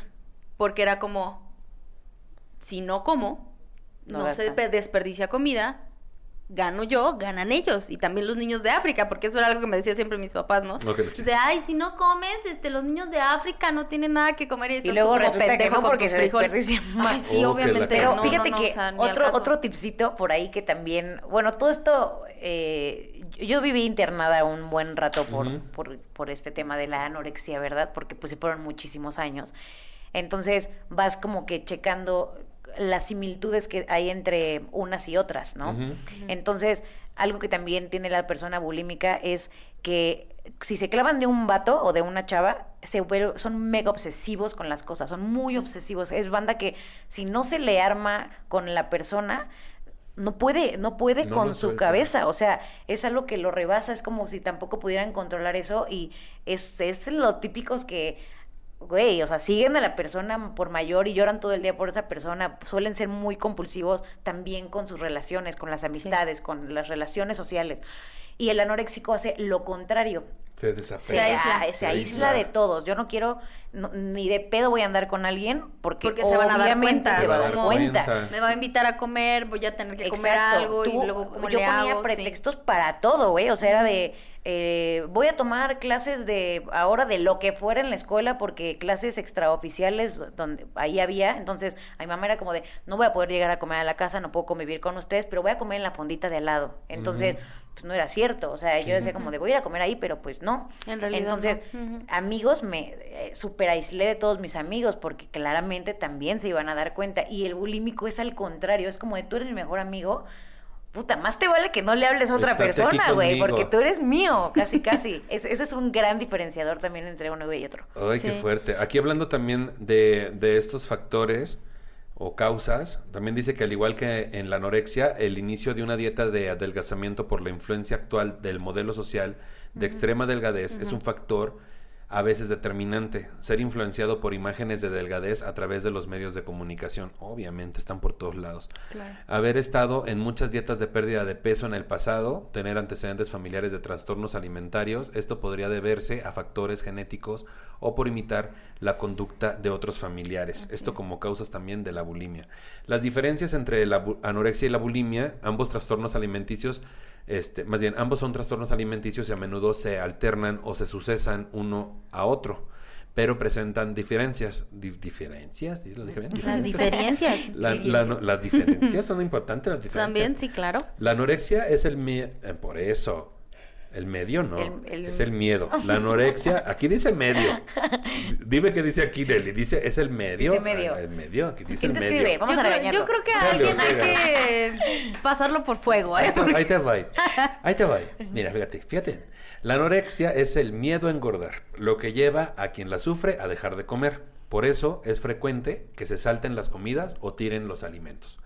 Por otro lado, la bulimia incluye un descontrol en las comidas, en los característicos atracones, de ahí el uso de laxantes o inducir el vómito para liberarse de lo ingerido. Está muy clara la diferencia. Sí. Ahora en cuanto a síntomas. Los síntomas de la anorexia. Miedo intenso a ganar peso, distorsión de la imagen corporal o verse gorda a pesar de estar muy delgada, reducción del peso por debajo de lo normal hasta llegar a la malnutrición, como consecuencia del adelgazamiento extremo aparecen algunos signos físicos como piel seca y rugosa, caída del cabello, pérdida de la menstruación durante al menos tres ciclos Ah, sí. La menorrea. consecutivos. Yo lo perdí, bueno, de, de hecho todavía no me bajaba cuando empecé, que tenía 13 años y tenía 17 Lo años y no me bajaba. Sí. O sea, digo, si hubiera sido una persona activa sexualmente hubiera estado maravilloso, ¿verdad? Pero pues no, era una niña. Sí, claro. Entonces, como que más bien era como de todas mis amigas ya arreglaban y yo obviamente no, pero era por la desnutrición tan grande que tenía. Muchas pa- pasa que ya, ya les bajó y más bien la pierden, pero a mí sí de plano Sí, se ausenta no, por pues, la no desnutrición porque- que hay en el cuerpo. Oye, y eso se volvió otro factor más de, ah, no pertenezco al grupo porque a ella ya le bajó y a mí sí. O sea, también Pues, en su momento. Ahí, ahí en particular como que realmente ni siquiera fue tema. O sea, yo me di cuenta que yo no me bajaba, pero ya, o sea, pasó 13, 14, 15, 16 años y no era un tema para mí. O sea, como que yo veía que le llegó a pasar a amiguitas que luego se, se sentaban en el asiento y llegaban a manchar y que pues que se amarraban, pero todavía no estaba como que en mi cabeza esa parte como de a mí cuando me toca. Y no era un tema tampoco que tocara en mi casa, ¿sabes? Sí. Entonces nunca lo hice consciente hasta ya que obviamente me empezaron a atender, que fue que me, me preguntó la doctora como de, oye, ¿y tu regla? Y yo, Pues no, pues tengo. no, no Traigo- tengo. Esta, mire, traigo una ¿es metálica o de las verdes? Mire, Ahora, se ve ahí, bien ahí les va algo muy así, súper importante. Mi mamá sí lo detectó a tiempo. O sea, mi mamá desde que me, me vio, eh, yo me fui a un viaje y ahí fue cuando empezó mi dieta excesiva. Entonces me fui pesando cierta cantidad y regresé prácticamente 20 kilos abajo. O sea, era Ay, Dios. demasiado. Me fui un mes y medio de vacaciones. Entonces, cuando yo regresé, mi mamá, desde que me ve en el aeropuerto, no me, o sea, ni siquiera me reconoció. O sea, como que su cara fue de, ¿qué te pasó, no? Claro. Y yo, ay, es que hice mucho ejercicio porque mis primitos y me fui a un viaje con mi familia, ¿no? Y entonces, este, y, y después se dio cuenta que no estaba comiendo normal y que aparte ya, yo decía, era súper sociable, eh, foco rojo, pues que era como de súper platicaba hasta con las piedras y de pronto, de pronto no quería ver a nadie, no salir con nadie, me aislé. Entonces ella sí lo detectó, pero me metió a un psicólogo. Entonces, algo que, que es muy importante dentro de los trastornos alimenticios es que, y sobre todo tan drástico como lo es la anorexia, es que se tiene que hacer un tratamiento muy, muy conjunto, que es psicólogo, psiquiatra, tratamiento familiar, Ajá. donde atienden también a- con las personas po- Sí, con porque lo- es con tu los red que de vives, apoyo. tu red de apoyo y personas que estén viviendo la misma situación y nutriólogo. Entonces, obviamente nosotros no sabíamos eso. Yo fui la primera generación de Médica Sur. Cuando yo me enfermé no había casos clínicos en Vaya. Médica Sur de anorexia, no había, entonces ni siquiera sabían cómo. Entonces, eh, también la desinformación estaba cañona, era como de, "Eh, ¿esto existe? Entonces, eh, como me llevó al psicólogo, el psicólogo era como de, es adolescente, eh, ah, y me trataba y hablaba conmigo y todo eso, y el psicólogo, perdón lo que voy a decir a todos los psicólogos, de verdad, pero no, no creo que sea una enfermedad que les corresponda del todo. es. Cuando un psicólogo eh, te ve, por lo regular entra mucho como este rol de la profesión y el, el egocentrismo de yo puedo con esto, claro que puedo con esto, y no hay ese límite en el cual diga el psicólogo, puta, eh, yo creo que te tengo que canalizar con alguien más, o esto ya no, bueno, bueno, eso en, el momento, ¿no? No sé si ya también ya ha evolucionado la cosa y ya luego, luego te ven y saben a dónde canalizarte.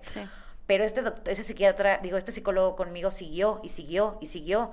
Y entonces yo empecé a manipularlos. Ayer es tan manipulador que cualquier persona para ti es ¿Qué me vas a decir que me puede hacer cambiar de, de parecer? hacerle creer que sí estás trabajando en el asunto, que sí llevas avances. Sabes qué decir, sabes cuándo decirlo, a quién decírselo. para lo que, quiere escuchar. Y la verdad, tú no te pones a ver como de... O sea, a lo mejor el psicólogo hasta sabe que le estás mintiendo, pero tú no vas a decir, ah, ya lo engañé. No, pues él, el psicólogo no te puede decir qué hacer, lo tienen para No, y tampoco va a reconocer si lo estás engañando. No sé, es que no sé. O sea, un psicólogo no te va a decir, la, neta no sé. Si y, y aunque lo supieran, o sea, obviamente no es algo que te... que que les corresponda, porque no, en, la psicología bien aplicada, obviamente, no te pueden decir ni mínimamente que tú estás mal. O sea, te pueden hacer como observaciones. que observaciones y que tú vayas llegando a tus propias conclusiones, pero si estás enfermo, eso es mega dañino, imagínate. O sea, ya partes de sí estoy mal Exacto. en tal cosa que estoy haciendo y desde ahí necesito como un apoyo mayor Ajá. Entonces, obviamente, mi mamá, o sea, yo llegué pesando, con, yo pesaba 65 kilos a los 14 años más o menos. Llegué pesando con él 40, pesé 32 kilos con él. A los 32 kilos que yo ya estaba, pero mal. No, él no, él nunca. Mi mamá fue la que dijo, no está sirviendo. esto no, está, funcionando, tú ya estás, pero mal, o sea, mal, mal. Y fue que empezamos a buscar otra, otro tipo de ayuda. Ahora, eh, es una enfermedad que espero que también ya haya cambiado eso, pero era muy caro atenderlo, muy caro. Por lo mismo de que no era algo común. Entonces, cuando me llevaron al Seguro Social, lo único que tenían cuando me atendieron era, pues tenemos un área de nutrición. Paracetamol, decías.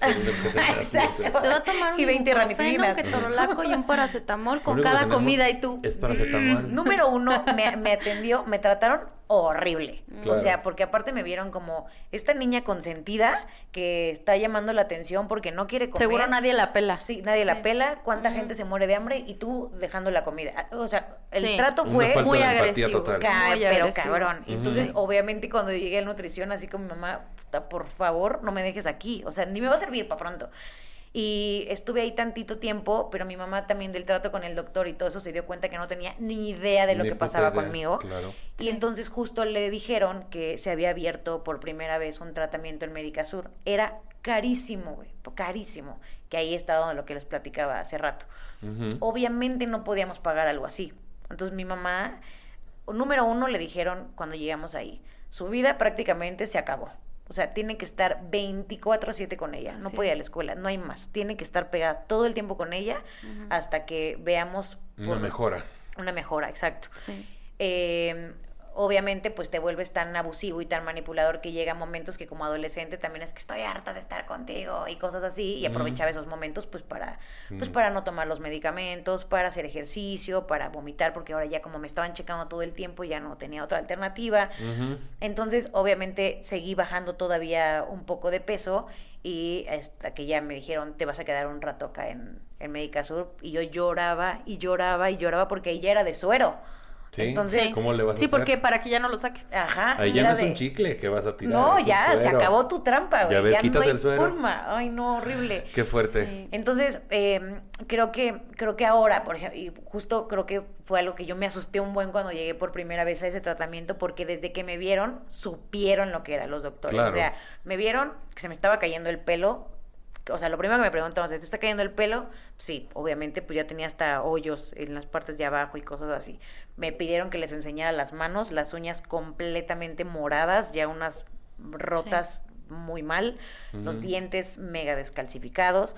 Entonces eh, me vieron, eh, me pidieron que me quitara la chamarra y yo traía, no es broma, cuatro chamarras abajo porque tenía muchísimo frío. Sí, porque ya habías pedido todo tu... Y era para verme más gordita también. O sea, lo usaban no solamente por el frío, sino para que Verte me normal. un poquito más gordita y ya no me estuvieran molestando. Entonces cuando me quitan la chamarra, pues obviamente pues se dan cuenta que eh, además de que mi cuerpo moría de frío, este, estaba llena de, como tienes mm, falta de nutrición, tu cuerpo empieza a reaccionar y ahora sí que es muy animalesco, pero ¿cómo puedes proteger a tu cuerpo del frío? Con vello. Ves que ciertas áreas del cuerpo te crece el, el cabello. Pues todo esto yo era así velluda, velluda, velluda, mega delgadito, pero es por la capa de protección de, de la piel que va generando. Y entonces luego, luego, con estos tipos de elementitos, pues ya dijeron, o sea, estás en un nivel de anorexia eh, severo, pero pero son focos que se que no luego luego tus uñas son moradas, no luego no, luego son muchos años, ya llevabas mucho tiempo. Qué fuerte, pues en, mi caso, bueno, perdón, yo lo que lo que quería mencionar primero una cosa bien importante, eh, tener anorexia y bulimia no quiere decir que te vas a ver flaco. O sea, yo conozco casos de personas que tienen sobrepeso y justamente la anorexia y la bulimia es como una forma de, es que yo quiero verme así, yo quiero verme así, no sabes cómo odian su cuerpo, o sea, de verdad que yo siento que igual, y estoy escogiendo palabras muy em, inadecuadas, me disculpo si es que alguien se siente como ofendido por esto, pero a falta de, de palabras siento que a veces hay algunas personas que son un poco más afortunadas cuando empiezan a ver algún tipo de cambio porque a lo mejor lo sigues haciendo pero notas algo. Dentro de tu dismorfia notas algo no este que el pantalón te queda más grande que la blusa te queda más suelta cosas así. Esas cosas físicas tangibles son capaces de o sea, las podemos reconocer. En el espejo nunca la vas a ver pero físicamente te das cuenta que el pantalón es más grande que la ropa es más grande que que inclusive el no sé si a ti te pasaba, pero yo... Sí, con la, tocar aquí. El test, ¿no? Que tu, tu, tu, tu pierna no tenía que ser más grande del círculo de tu mano. O sea, entonces tenías que empezar como a checar los gaps y todas esas, muchas cosas.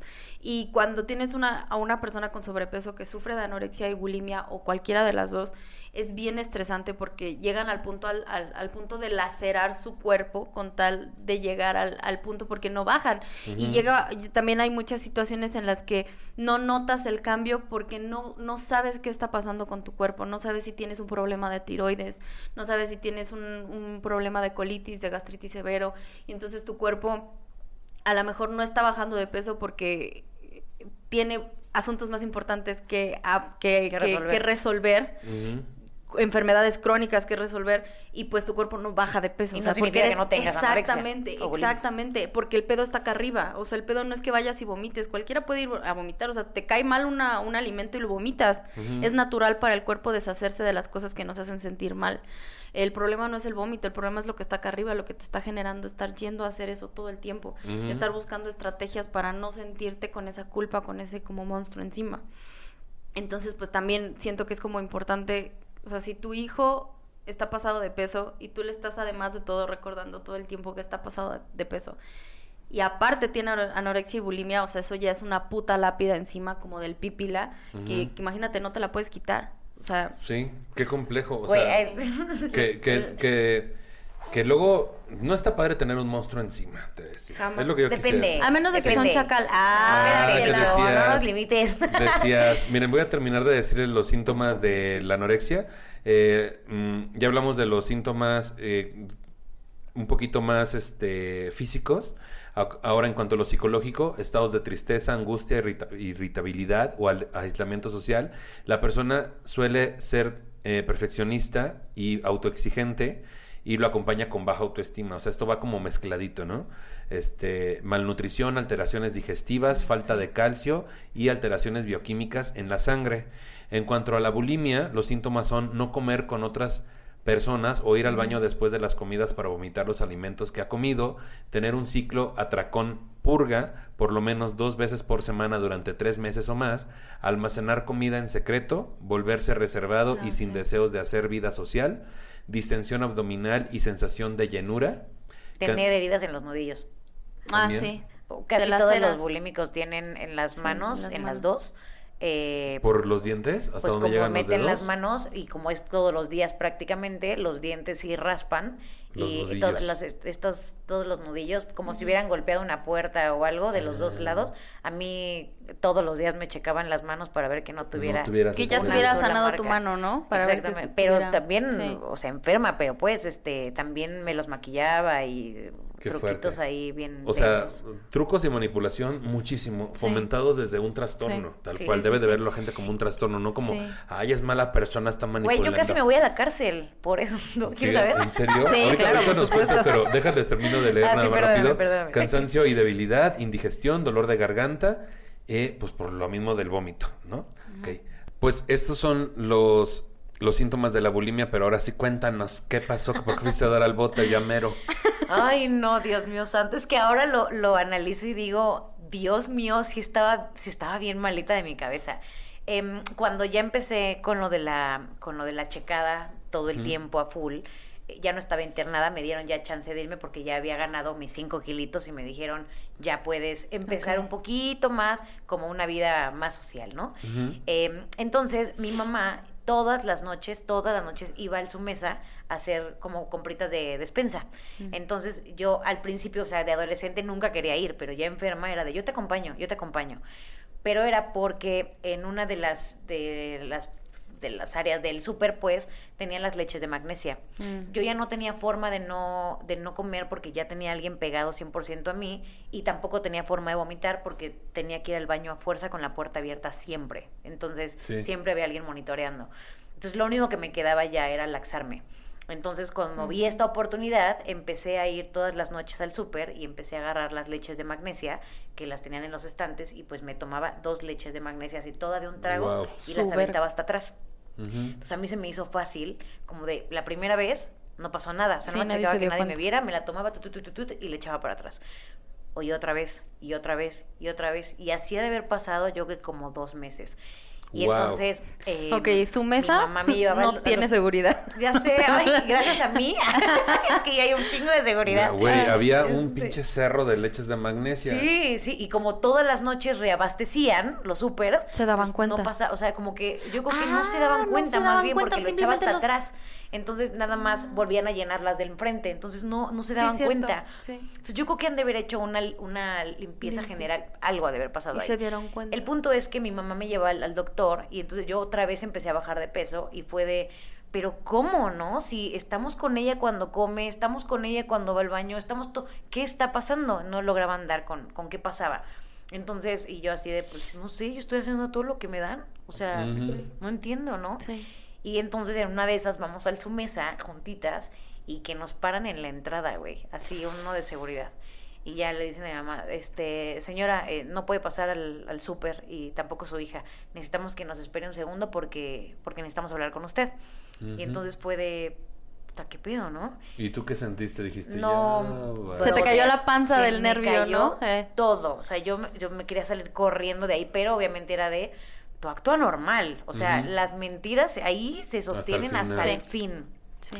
Entonces ya sale el encargado del, del su mesa y le dice a mi mamá, em, no sé qué situación tenga con su hija, pero necesito enseñarle unos videos. Y entonces a mí me dejaron pues, la entradita del súper y se llevaron a mi mamá. Y ya pues mi mamá me contó, bueno, o que sea, tenían las grabaciones.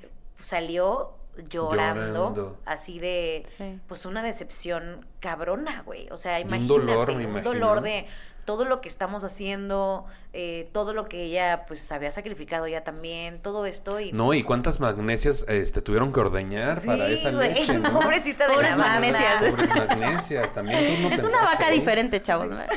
Por eso no había una disculpita para Ya todos se, los que ya sí se extinguieron, se las acabó en el...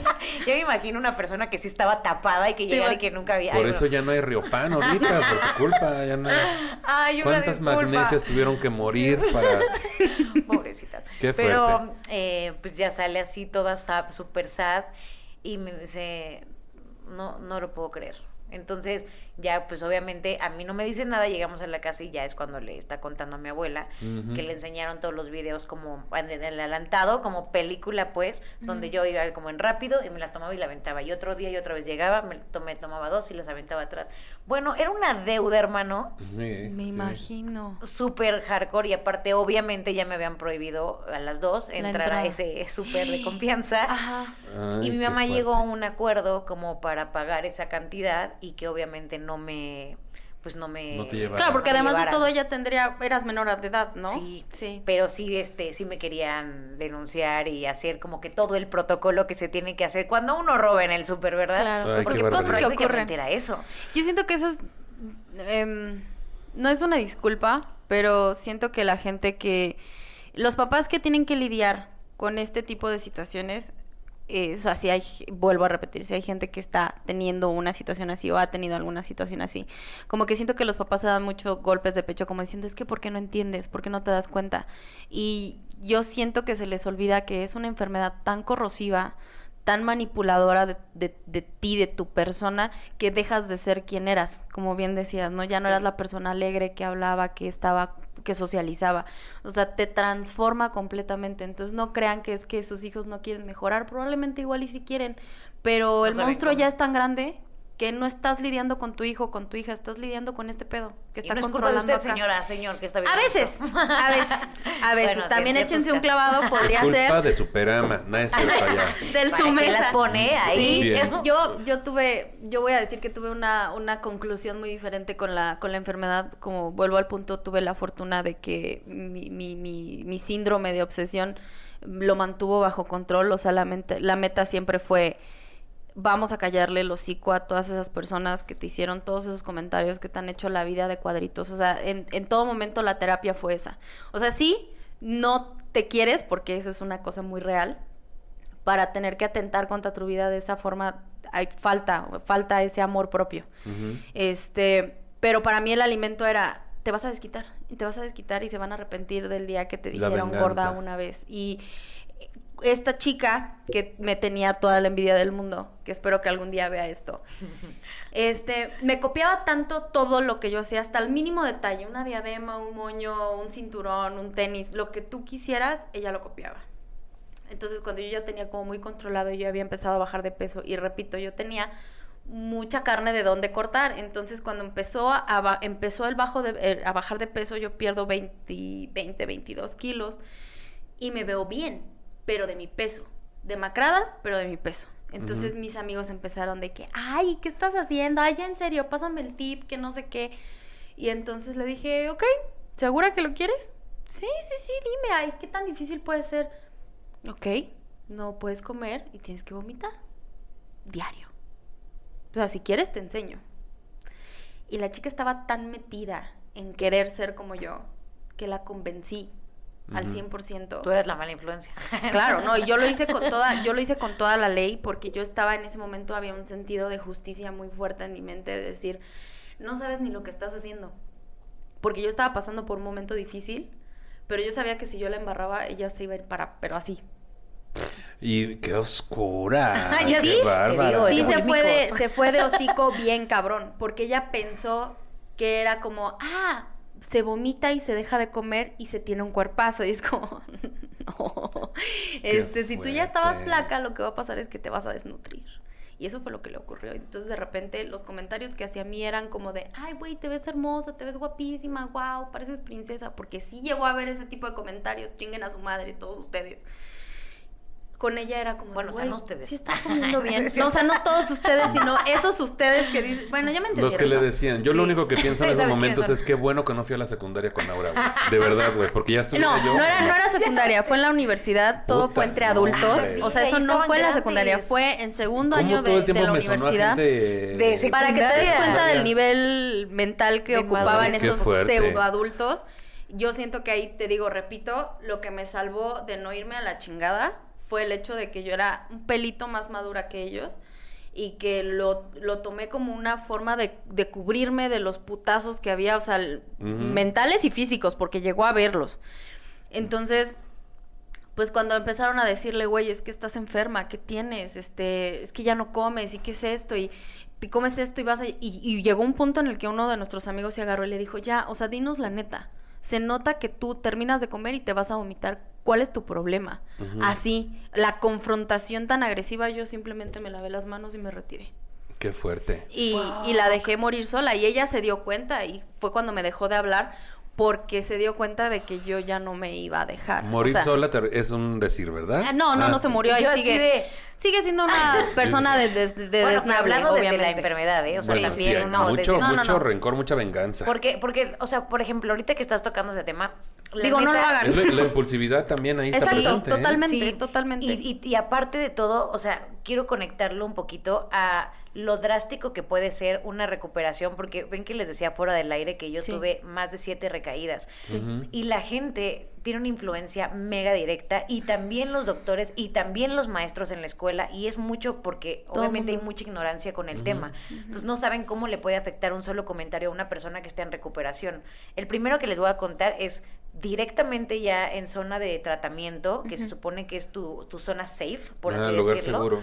El lugar donde se supone que ya estás para, pues, pues para graduarte de, de esta enfermedad nos pusieron un ejercicio que fue como un experimento porque todo esto era nuevo, donde a la doctora, psicóloga, no la psiquiatra, la psicóloga, se le ocurrió, buena idea, para combatir la dismorfia corporal, eh, poner unos, unas hojas de, de estas de como de cartón en el piso, teníamos que acostarnos y dibujar tu silueta y delinear nuestro cuerpo. O sea, nos daban un plumón y tú ibas como pasándotelo por todo el cuerpo. Yo ya estaba prácticamente para salirme, o sea, para graduarme, pues y nos paramos a ver las imágenes y yo veo que mi silueta es mucho más grande que, la de las otras chavas que estaban en la, bruta en la, en la en la terapia. Y entonces, obviamente, yo lo volteo a ver y me dice la doctora, mira Nelly, muchas felicidades, te ves mucho mejor. Ese te ves mucho mejor en una cabeza de una persona que está enferma, porque todavía estaba enferma, haz de cuenta que me volvió a meter al baúl Bien te pudo haber dicho estás hecha un cerdo y hubiera tenido el mismo resultado. Sí, y no, y aparte las, las recaídas de anorexia son muy son mucho más peligrosas que la primera vez porque tu cuerpo, tu mente, tu todo ya sabe qué fue lo que no funcionó la primera vez. Entonces ya, sabe por dónde. Pruebas, más mañas mucho más, callo, mucho más todo de todo. Entonces, esta última recaída fue donde justo este ya fue nivel nada de morirme, o sea que la fiesta de despedida y etc, etc. Pero fue por un, un error de todo lo que llevaba de terapia. Así de delicado es el proceso y así de, nuevo era y así de desinformada estaba la gente. Exacto, y entonces aunado que justo como yo ya me iba a graduar, me dejaron regresar a la escuela. Entonces cuando yo regreso a la escuela, que me habían visto de 32 kilos, pero me habían internado para que mejorara, y regreso y todos los comentarios fueron Nelly, te ves mucho mejor, pero, pero no en el sentido de, de que delgada ahora, sino ve cómo estás repuesta, ya te queda mejor tu uniforme, como detalles y comentarios que la misma bola me súper me tumbó. Fue, una, fue, una, fue ir contracorriente otra vez, o sea, porque el desconocimiento, y ese es el, el asunto que tenemos en nuestra sociedad, el desconocer algún trastorno es lo que hace que seamos muy poco empáticos, empáticos con las personas y que lejos de contribuir, incluso aún, teniendo toda la intención de contribuir a la mejora de la persona, nuestra ignorancia hace que nuestros comentarios vayan totalmente enfocados a que vaya para atrás esa evolución de la persona. Entonces, por eso es tan importante conocer de estos temas y, que no se hablan mucho también, ¿no? Y creo que por eso, ah, perdón. como tan importante que mucha gente que lo llegue a ver, que diga, ay, no, pues a mí no me interesa, yo no tengo a nadie con anorexia y bulimia, ay, en mi familia no existe esto. No, hermano, o sea, no sabes si en algún punto vas a convivir con alguien y el que tú conozcas del tema puede hacer toda la diferencia. Mi mamá vivía con miedo, te lo juro, con un miedo de que yo viera a una persona. O sea, que me encontrara alguien o algún familiar, reuniones familiares. Y quisieran algún comentario. Ajá, y que me fueran a decir algo y que brum, Fuera otra, vez detonar otra vez. Y siento que tenemos como muy aprendido, no, no, sé, no sé en otros países, pero aquí en México es como de, de ley. ¿Quieres quedar bien? Hazle un cumplido a alguien. ¿De qué mejor forma de dar, de hacerle un cumplido? No, no vas por la vida diciéndole, ay, qué persona tan inteligente. No. O sea, que deberíamos, pero en lugar de eso es como, ay, me encanta cómo te ves, te queda increíble, flaquita, que no sé qué. O si está yo ah, no, te, me encanta cómo te ves, muy seguro, qué repuestita, ajá. Mejor si quieres reconocer que la persona está ahí y que te da gusto que esté ahí, eso se dice. ¿Sabes qué? Me da mucho gusto que estés aquí, me da mucho gusto que estés de vuelta, me da mucho gusto, saberte bien, qué gusto verte, qué gusto, qué gusto que estés, ¿sabes? No importa cómo, estés. Exacto, pregúntate cómo estás, Nunca cuéntame. o, a veces lo preguntamos pero estamos acostumbrados a contestar bien en chinga también por la incomodidad de vernos vulnerables, ¿no? Claro, sí. Es que luego hay banda que le dicen, ¿cómo estás? Y te mira como sí, de media, güey. también, también ya sé, Pero, o sea, si lo que buscas es eso, como salir del paso y, que, se, que sientan tu apoyo pues simplemente reconoce la existencia de esa persona. O sea, nos da gusto verte, nos da gusto que estés aquí, nos da gusto que regreses.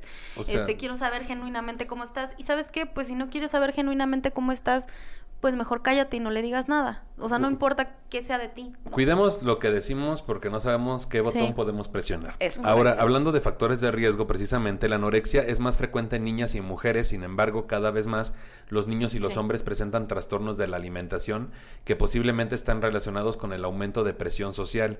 Que yo digo que si en esos años la, justamente había muchos casos y era algo nuevo para la sociedad médica también, este, qué estaba pasando en ese momento. Ya hablamos de las revistas, de los medios, las modelos, las top models en ese momento, creo que fueron gran influencia. No me extraña que ahorita esté pasando cada vez más con niños, porque ahorita a mí me van a disculpar, pero esos artistas que son coreanos y etcétera tienen otra fisionomía y tienen otro metabolismo.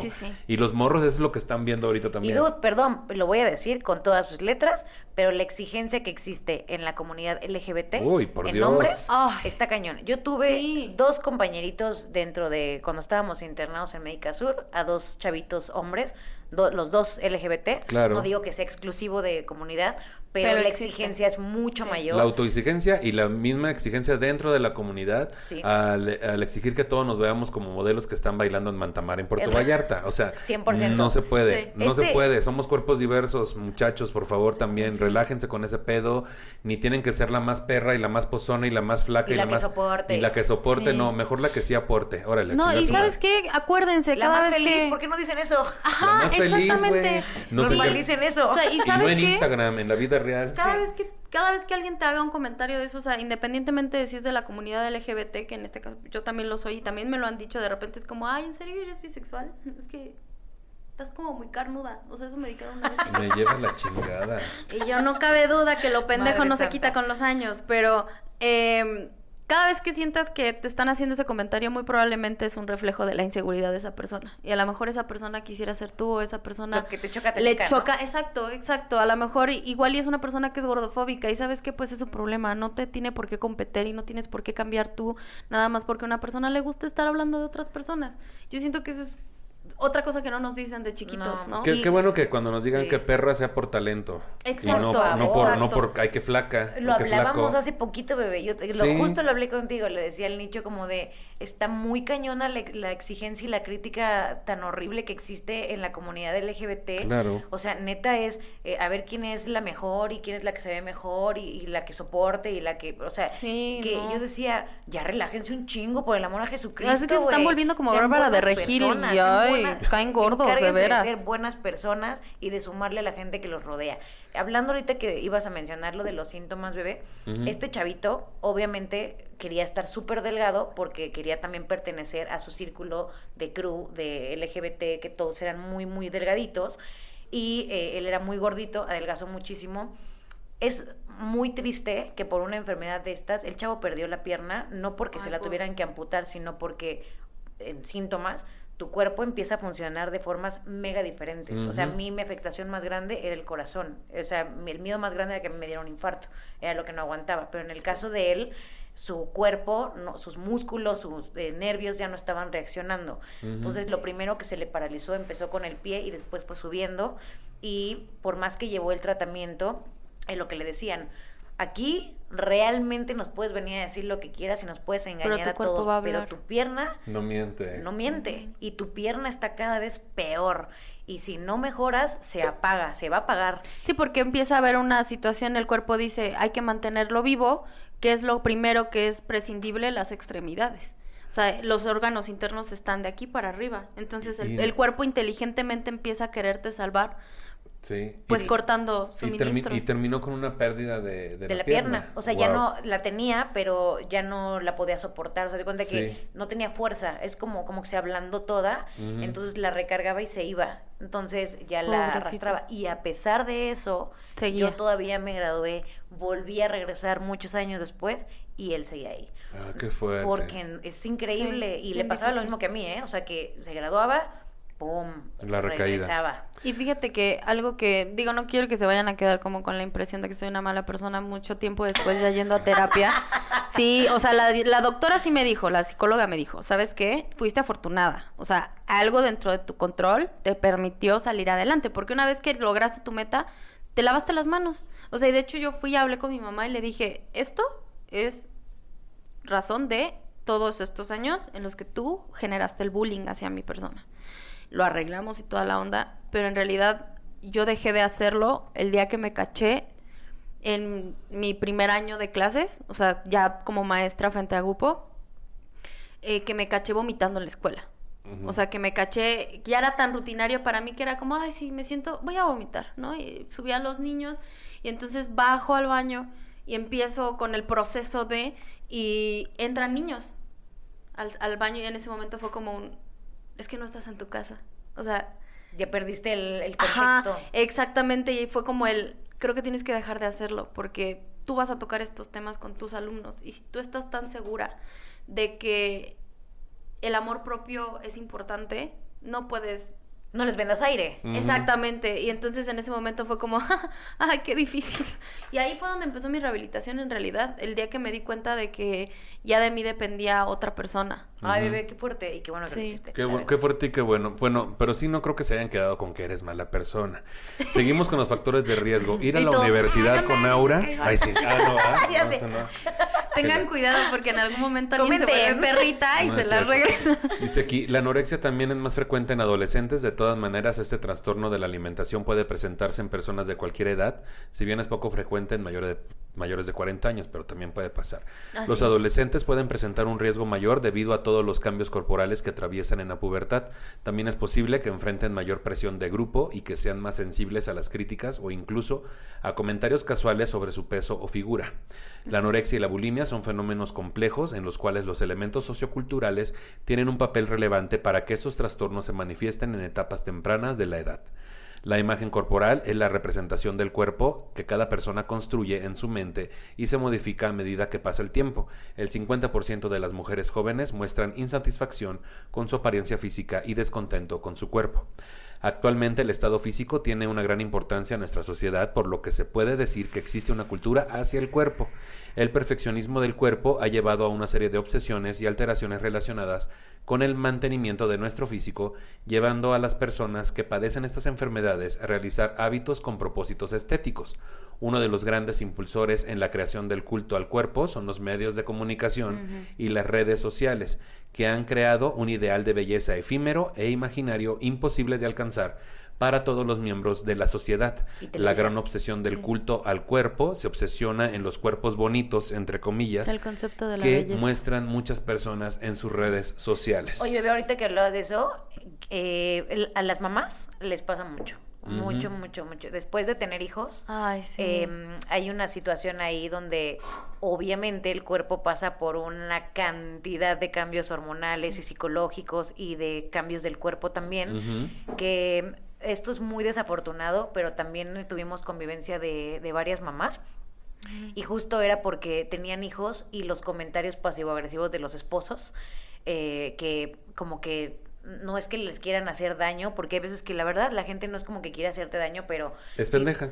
La- los güeyes somos pendejos. Exacto, la gente es estúpida. Y entonces acabas de tener un hijo y a lo mejor tu esposo ya no te ve como antes o te empieza a hacer comentarios así, o simplemente tú te transformaste, pues. Entonces entra ahí una, mm, una cuestión bien densa en donde a muchas, muchas mamás recientes o personas que declinan por completo o no quieren tener hijos o de- durante Para el no cambiar. embarazo tienen depresiones cañonas porque lo primero que les afecta muchísimo es que no estaban listas para recibir al nuevo cuerpo.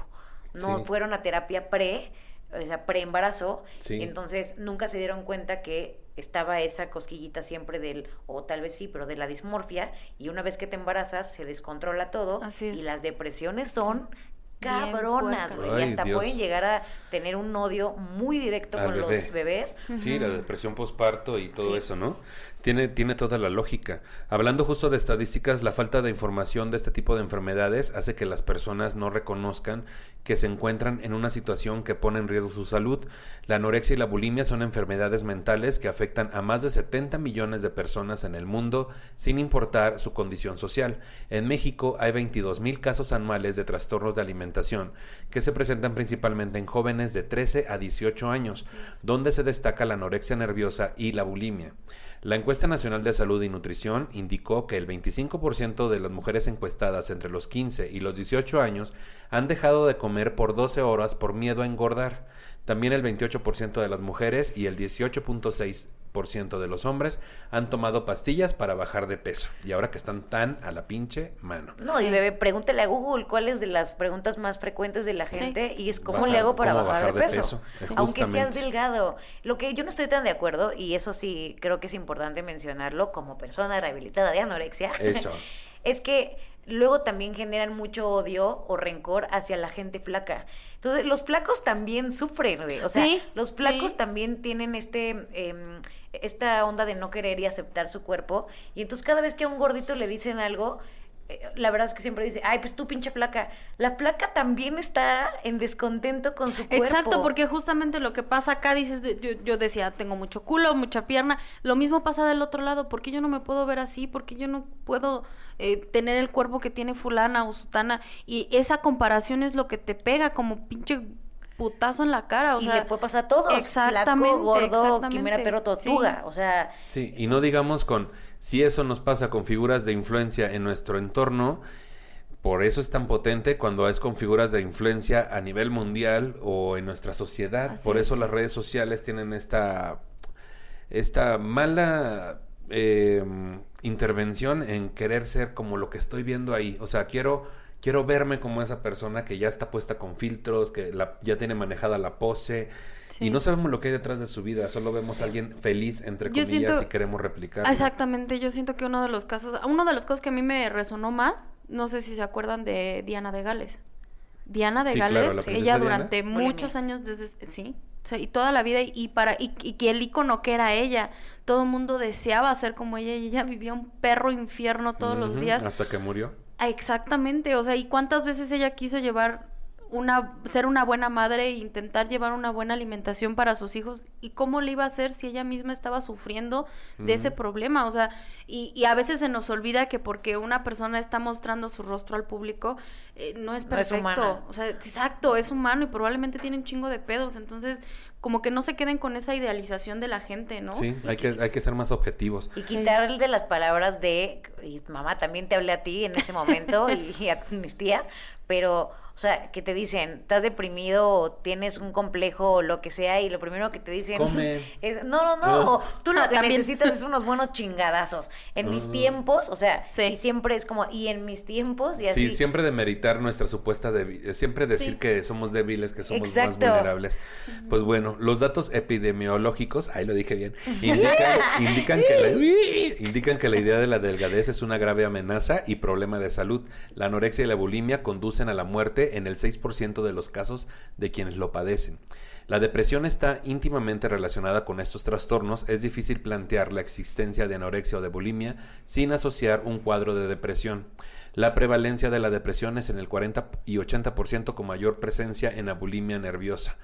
O sea, vaya, o puede, como tú decías, todo estaba bien, pero también es obvio que si empiezas en un trastorno alimenticio vas a entrar en una depresión. Sí, claro. Totalmente. O sea, yo, yo, por ejemplo, me gustaría decir que, aunque me vean aquí muy, pues muy platicona del tema, ¿verdad? Muy, muy ella Muy ducha, muy ella. muy, muy recuperada. Ajá. O sea, tampoco, como decíamos, no les voy a vender humo. O sea, yo me rehabilité para no morirme, esa es la realidad. Así es. Pero sí puedo decir que no soy una persona sana. O sea, a mí sí no se me quitó eh, definitivamente el trastorno en su totalidad. Creo que no he conocido una sola persona en toda mi vida, no significa que no haya, pero que esté rehabilitada 100%. O sea, justo, eh, o sea, soy una persona delgada, pero es una persona que se acaba de hacer una liposucción, o sea, ¿sabes? Y que al final de cuentas, aún con lipo y aún con la inversión. Sigues buscando cómo mejorarte a ti mismo, ¿no? Sí, y que me veo al espejo y podrán decirme, mira, lo que quieran,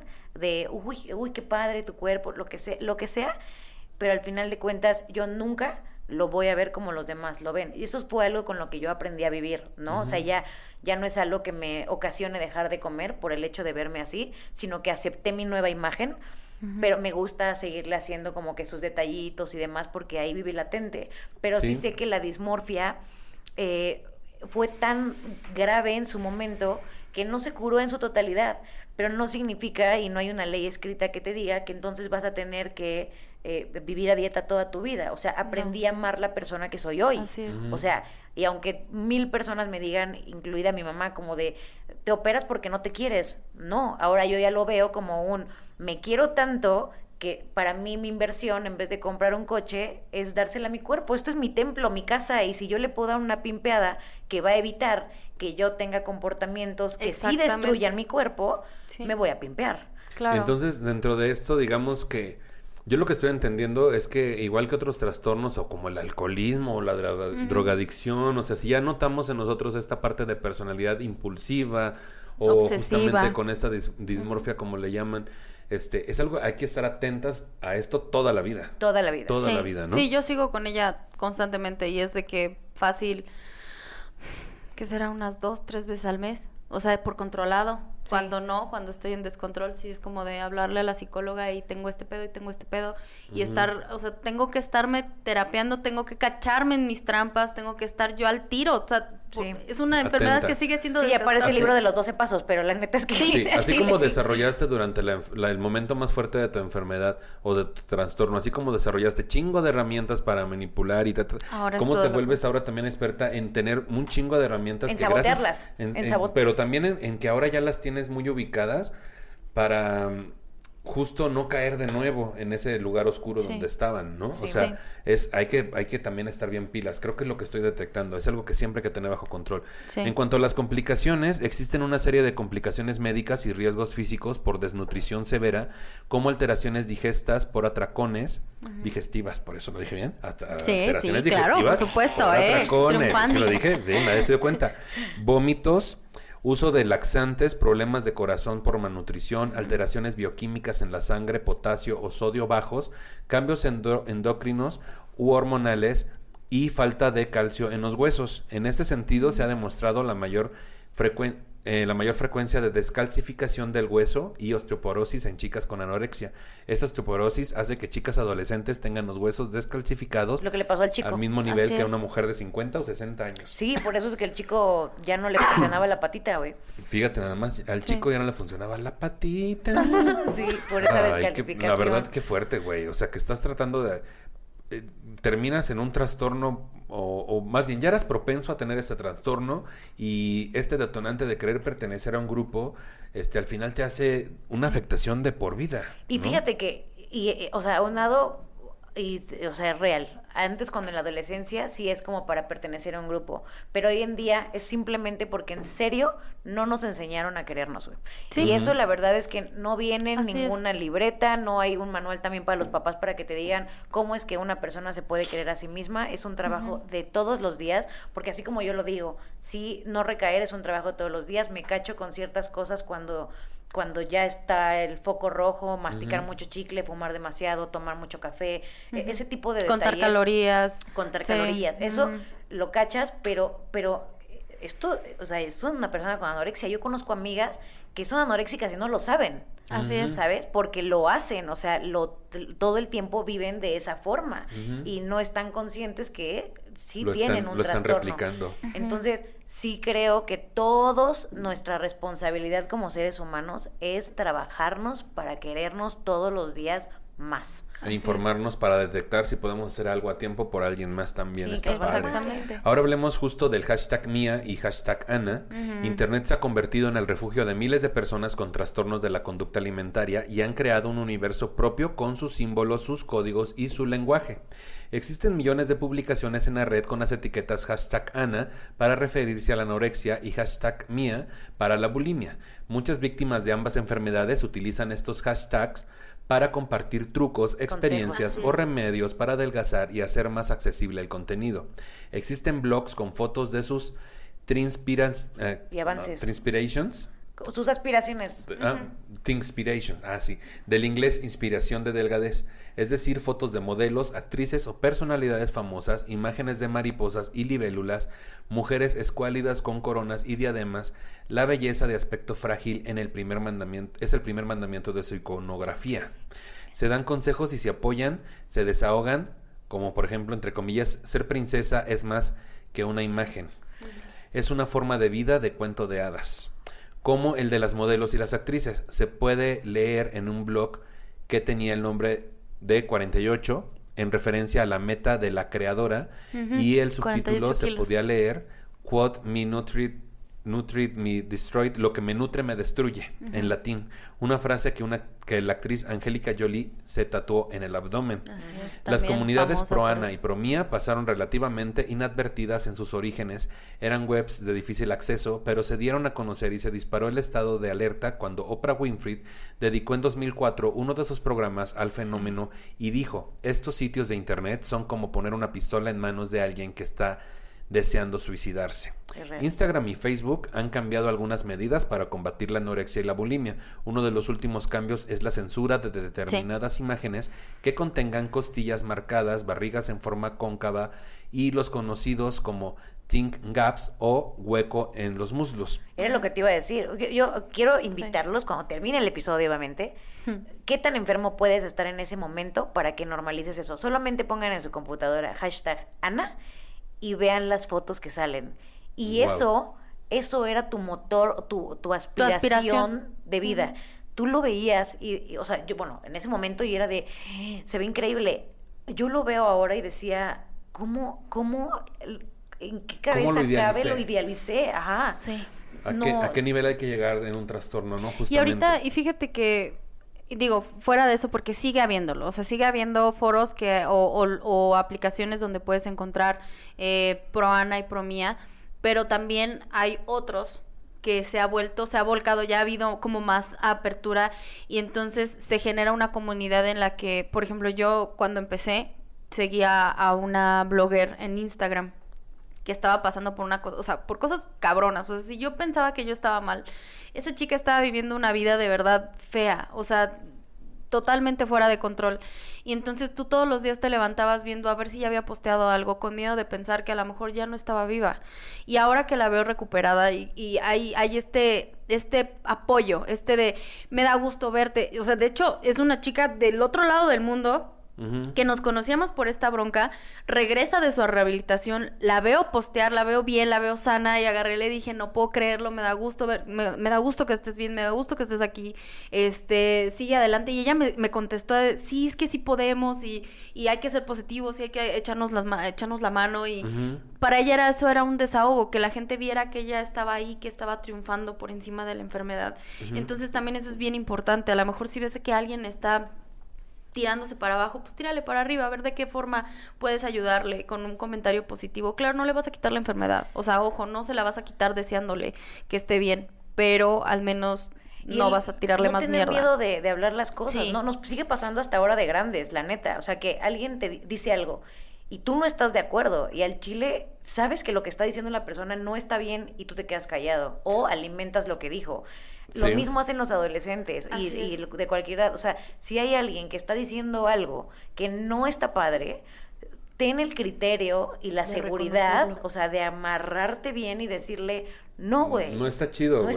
Trabajar más en lo restaurativo. O sea, no se trata de señalar y ser totalitario de que esto no sirve, hay que cancelarlo. O cállate porque lo que estás diciendo está mal. Explícale por qué. También a veces nos, nos vamos a... Ahí está la información que la investiguen, pero a veces la gente no lo va a hacer. Entonces, sí es nuestra responsabilidad, aunque no instruir o cambiar a alguien, por lo menos sí señalar cuando veamos que tiene una actitud con la que ya no estamos este, eh, de acuerdo, ¿no? Yo siempre digo antes de decir cualquier cosa, ¿tu comentario hace feliz a alguien? ¿No? Si no, no está bien tu comentario. Exactamente. Así es. O sea, es muy sencillo, muy sencillo. Hablando de esto de las redes sociales y lo que Instagram y Facebook ha ido cambiando con algunas medidas, sigue estando presente tocarse el codo con el mismo brazo mientras lo pasan por detrás de la espalda, caminar con la cámara ah, apuntando al abdomen entre otros, siguen los contenidos que se muestran en las redes sociales llegando a más personas, lo que hace más difícil que se pueda acabar con este problema. Cabrón, o sea, todo lo que está sexualizado en TikTok y en Instagram, todos estos videos, yo voy a hablar desde mi caso, todos estos cabrones que salen mostrando el manojo, ¿no? El, bulto. Ah, sí. Y está por todos pinches lados, güey. Y entonces esto no está ayudando a que la gente se acepte como es, por ejemplo, yo como hombre, ¿no? O estos güeyes perfectos también, este, digo, sigue habiendo muchos videos disfrazados de mira mi habilidad para bailar. Pero hay muchas morras ahí que también en, cuanto a lo físico están teniendo una influencia negativa en las personas. Sí supieron de hace, o sea, cuando empezó la plataforma de TikTok estaba hecha para igual como a revista de tú de 1990 era para un cierto prototipo de gente. Hubo una temporada en la cual TikTok literal baneó gente porque no cumplía con los requisitos físicos. Entonces los sacaron a la verga de la aplicación y hasta después de, que empezó a entrar muchísima gente fue que empezaron ya a, aceptar más abrirlo más. Pero en realidad por eso había tanto bombardeo que hasta decía, madre mía, yo no estaba así en la secundaria, pero ni en un millón de años, pero es que era otra y otra y otra y todas guapísimas, todos guapísimos. Era como de... Perfectos, así, a un nivel estúpido. Volvemos al mismo punto, entonces no es no es de extrañarse si de repente ahora, justo también por la falta de validación de no poder salir a la calle, no sería de extrañarse que de repente ahora, ah, cuando volvamos a cierta normalidad, haya mucha gente que tenga estos trastornos porque los desarrolló en su casa viendo lo que le decían que debía hacer en redes sociales virales. ¿no? 100%. Sí, y estos consejitos, o sea, los videos de yo lo veo como exanoréxica, te lo juro, no hay cosa que no me puedan decir o sea, de verdad sé todos los trucos que te puedas imaginar para, para bajar de peso. Y hay veces que yo veo unas cosas que digo, por el amor de Dios, ojalá que esto no lo vaya a hacer de verdad literalmente la pistola a los niños. O sea, y hay niños con, de 6, 7, 8 años ya con TikTok y que suben sus TikToks. O sea, tengo alumnos que de repente dicen, ay, tiene TikTok maestra y es como, ay, sabes que hay gente encuerada ahí, Dios mío. De todo, de todo. Y que por un lado, hay que padre la diversidad y los cuerpos y todo, pero por otro, pues sí, nos estamos tratando de engañar. De hay gente ahí haciendo que según va a ser un paso muy bonito, pero no estamos viendo el pasito. estamos viendo el físico. Reconozcamos. De hecho, sí quiero aprovechar este espacio, ¿verdad? Es que sí vi uno que a mí sí me hizo mucho, mucho ruido, porque cuando estás en un, o sea, cuando quieres bajar de peso, el agua caliente es una recomendación sí o sí. Con limón y la chingada. O agua caliente. o sea, algo en, en, tu organismo eh, desde que te levantas y después de comer agua caliente porque por la grasa, ¿no? Para la grasa. No lo hagan, por favor. Pero bueno, el punto es que empezaron a hacer TikToks, bueno, no TikToks, pero había TikTok de recomendación donde lo tenían que tomar el agua hirviendo o vinagre, vinagre, que se lo tenían que tomar derecho. Y entonces, o sea, literal, la, chava que yo vi, el agua hirviendo así, y se la toma. Y, yo dije, no manches, imagínate que un niño de siete años haga algo así. Claro. lo destruyes por dentro, chava, ¿cómo crees? O sea, esta responsabilidad social nula que últimamente existe, no solamente, porque neta, no es solamente en mandatín, o sea, hay gente de nuestra edad haciendo este tipo de estupideces, o sea, que en serio lo ven y también lo vuelven a replicar. Hay gente con mucha influencia, con muchos seguidores, que no se toman el tiempo también de investigar eso. Lo del vinagre lo vi de un influencer y hasta dije, ¿cómo le vas en serio? Sí, y aparte el problema es que si está en redes, la gente da por hecho que está correcto. Pero ya también estamos viendo que no, que hay gente que ha estado en redes y no por eso están correctos. Exactamente. Entonces veamos. Al revés, más bien el hecho de que Pero se nos olvida en chinga, güey. Ah, se nos olvida en chinga. en cuanto al tratamiento, el primer paso es la evaluación de los pacientes por parte de un psiquiatra. Después hay dos abordajes, farmacológico y psicoterapia. Aunque lo ideal es que el tratamiento combine ambos. En tu caso, tú recomiendas que tiene que haber una presencia psiquiátrica. General, un, un tratamiento muy completo. O sea, de verdad que si ustedes detectan que no están comiendo, heridas en los nudillos, esconden la comida, están bajando de peso muy rápido, caída de pelo, los dientes, o sea, piel seca, vellito, o sea, sí son muchos elementos donde estas líneas de aquí es de lo más más común que existe dentro de la anorexia, se marcan demasiado. se vuelve como gris. Ah, no. E, es una marquita muy particular, ese es de, cachete bonito, este sí es de amigo, te falta un poco de comida, pero... Eh, que si logran detectar eso como con alguien de su familia o amigos, que realmente no sea con cualquier psicólogo o psiquiatra, sino uh pues, no, no, no, no tengo la verdad absoluta, pero que digan tratamientos para anorexia. Sí, ahí debe haber mucha información. El uso de fármacos permite mejorar los atracones, la impulsividad, las conductas de purga. Otra parte del tratamiento debe centrarse en el abordaje nutricional. Es un estrecho trabajo de endocrinólogos y nutricionistas. Ay, las dije bien las dos, siete. Son, dos esdrújulas, te decía, las siete. Para garantizar la salud física y orgánica de los pacientes. Se trata, en definitiva, de instaurar hábitos de vida saludable y de autocuidado para que las pacientes puedan tomar el control de su salud.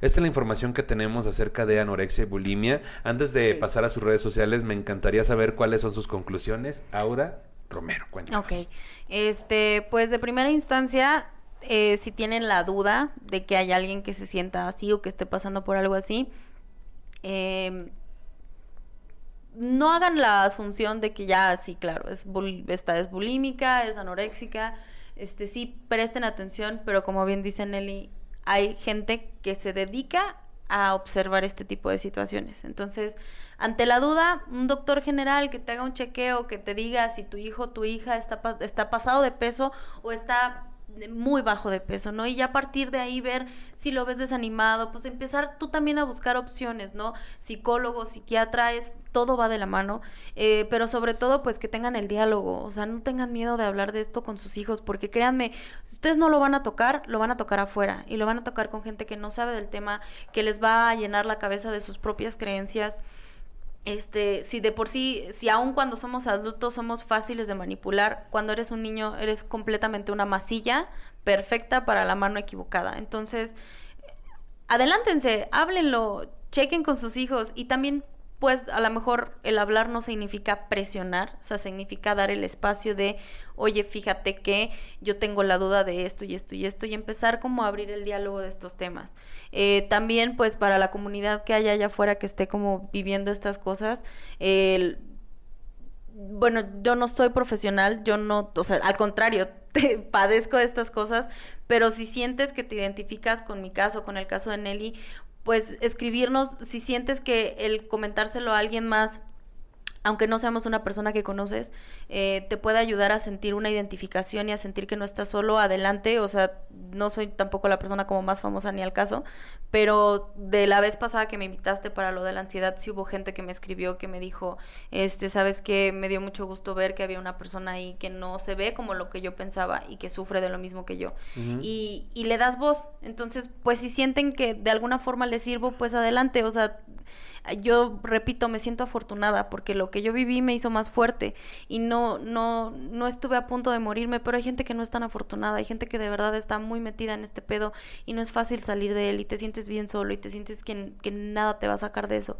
Entonces, pues échenle ganas, bueno, no de la forma negativa, pero, eh, o sea, en serio, no están solos, sí se puede, y si sientes que la gente que está a tu alrededor no te está sirviendo para salir adelante, salte de ahí y busca gente que en serio te aporte, busca gente que en serio busque tu bienestar, porque a lo mejor tú solo no vas a poder, pero esas personas te van a dar algo de donde agarrarte. Y eso al final del día es lo que termina sacando este tipo de cosas. Sí, buscar ayuda profesional con gente que esperemos ahora ya esté más preparada para tratar este tipo de asuntos. Nelly, ¿cuáles serían tus conclusiones? Ay, pues de entrada, o sea, sí quiero decirles que en mi caso la anorexia neta, sí se los digo, no es un juego no es algo que hay que tomar a la ligera. No, tus mejores amigas no son nutriólogas. Eh, no, los TikTokers y los influencers, a menos que sea un nutriólogo, pero no son tampoco nutriólogos. Entonces, si tú tienes ya esas ganas de empezar a cuidarte, de verte mejor, de echarle ganitas a esa parte, no le tengas como esta flojera de acercarte a un profesional e invertir dinero para que lo hagas en las manos de un profesional porque todo mundo queremos bajar de peso en su momento, pero muy pocos quieren invertirlo. Entonces, la verdad es que hasta lo hacen de formas y métodos muy incorrectos que luego salen peor, la verdad. Entonces, eh, si verdaderamente quieren hacerlo, inviértanle su lanita y háganlo. Si es en el caso de adolescentes y, lo, y las mamás o los papás están viendo que ya tienen esta inquietud de verse bien, tómenlos en cuenta. O sea, no es como el, ay, estás muy joven para preocuparte de esas cosas. No, si ya tiene esa, esas ganas, llévalo a un nutriólogo y que lo haga también de formas responsables. Si eres doctor y también estás viendo esto, no es un chiste. O sea, yo me acuerdo que uno de los parteaguas más importantes que a mí me hizo empezar a tener anorexia de formas ya muy delicadas, fue la primera vez que mi mamá justo me llevó al nutriólogo, bueno, era del, un nutriólogo del IMSS, y lo Mm. primero que me dijo fue, eh, súbete la báscula gorda, súbete a la báscula gordita, porque estás bien gordita. Y me subí a la báscula y me dijo, no, pues qué bueno que ya quieres ponerte, a, eh, que qué bueno que ya quieres ponerte a dieta. Sí. Este, Oh, y su cara y su expresión al decirme eso fue una de las golpes más fuertes como para decir, claro, estoy en el, lugar correcto de lo que ya tengo que hacer porque justo esto es lo que ya no quiero vivir, ¿no? Entonces, eh, si un doctor obviamente te dice esto, es porque no es por ahí tampoco, no está mal cambiar de opiniones si no te está funcionando el primero, muévanse. Y lo más importante es no le tengan miedo a decir, desconozco esta información, desconozco la enfermedad, desconozco lo que está pasando con mi hijo, creo que, o con mi amiga, o con mi pareja, porque puede ser a cualquier edad no le tengan miedo a esa ignorancia que podemos llegar a tener en ciertos temas.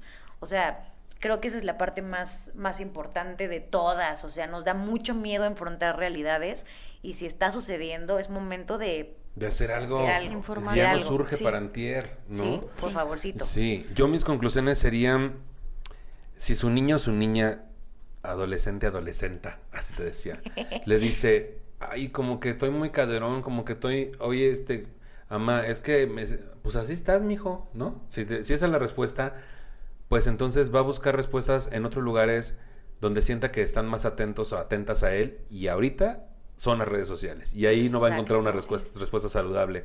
Si nota inquietudes por parte de su hijo o de su hija en cuanto a su alimentación o preocupación, a su alimentación, que su respuesta no sea, pues así estamos todos en la familia, tampoco. Es ¿no? genética. Es genética, así creciste, así viviste. Habrá parte de eso que sí tiene que ver con la obesidad que podamos estar atravesando, pero vaya, cambiemos el chip y dejamos de echar las cosas al, al baúl de las cosas fáciles y de la solución espontánea. Hay ahí algo de fondo que le está diciendo a usted, si no aconsejo correctamente a mi hijo o a mi hija, si no le doy el apoyo correcto o lo que necesita escuchar, puede que le ponga en riesgo, porque no es un adulto que va a tomar buenas decisiones. sí, Entonces, claro. apoyemos y sobre todo, como cualquier trastorno, seamos más empáticos y tratemos, más empáticas y tratemos de detectar o apoyar de forma más saludable a otras personas y cuidemos mucho los comentarios que le hacemos a alguien en cuanto a su físico, Sí, ¿no? no es- no- no es Porque no es lo mismo decir este que a ti no te agrada cierto físico que decir este físico está horrible que le chinga.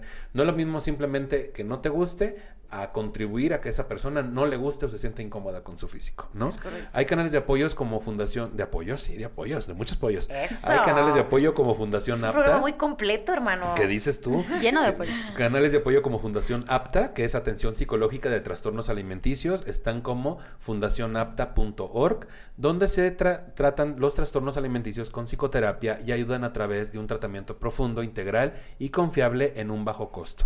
También está la Fundación Ellen West, que está como fundacionellenwest.org. Ay, Dios mío santo, ¿puedo decir algo de Di- esa? dímelo. Yo fui a esa institución. Es de hecho, no sé si todavía, pero de Jaime Camil. Me fue muy mal, güey. Ok, o sea, entonces esta no esa la recomendamos. Porque, pero, lo- pero les voy a decir por qué. O sea, No, no dinos, es como de, ay, pues no me gustó porque. Pues, Odio porque- Jaime Camil. Ajá, No, no, no, no. O sea, además de que es carísima y yo siento que lucran con la enfermedad de las personas.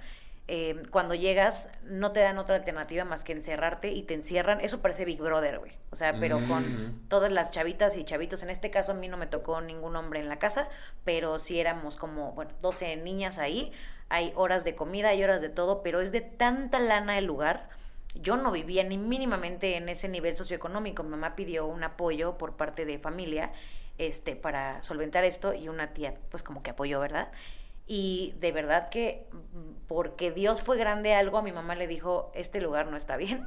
Y me, saliste. me sacó, pero no te dan alternativa, te encierran un montón de tiempo ahí. Y como es gente, o sea, es gente, ah, la bestia. Se la saben. Un nivel muy, muy jaro, o sea, casi no tienen atención de papás y todo eso. Se la saben cañón, hay una onda de lana ahí, Manipulación también. de ajá. y qué, Qué cagado que aquí están anunciados como que otorgan financiamiento médico y psicológico de primer nivel a personas de escasos recursos. Ah, está bueno. Mira, Mira pues chéquense nomás. nada más cuánto cuesta una mensualidad en el Helen West y de verdad que ese Big Brother no me gustó nadie. Qué fuerte. Qué bueno que viniste aquí a desmentir este pedo. Sí, sí, bueno, sí, sí. pues también está este el usuario de Instagram de cap-anavi, siempre lo recomendamos, son varios terapeutas y puede ser tu primer contacto tal vez rumbo a eh, que te canalicen a recibir la atención correcta. Este cap anavi en Instagram. Y pues bueno, este quiero también pues darle las gracias por estar conmigo en este episodio.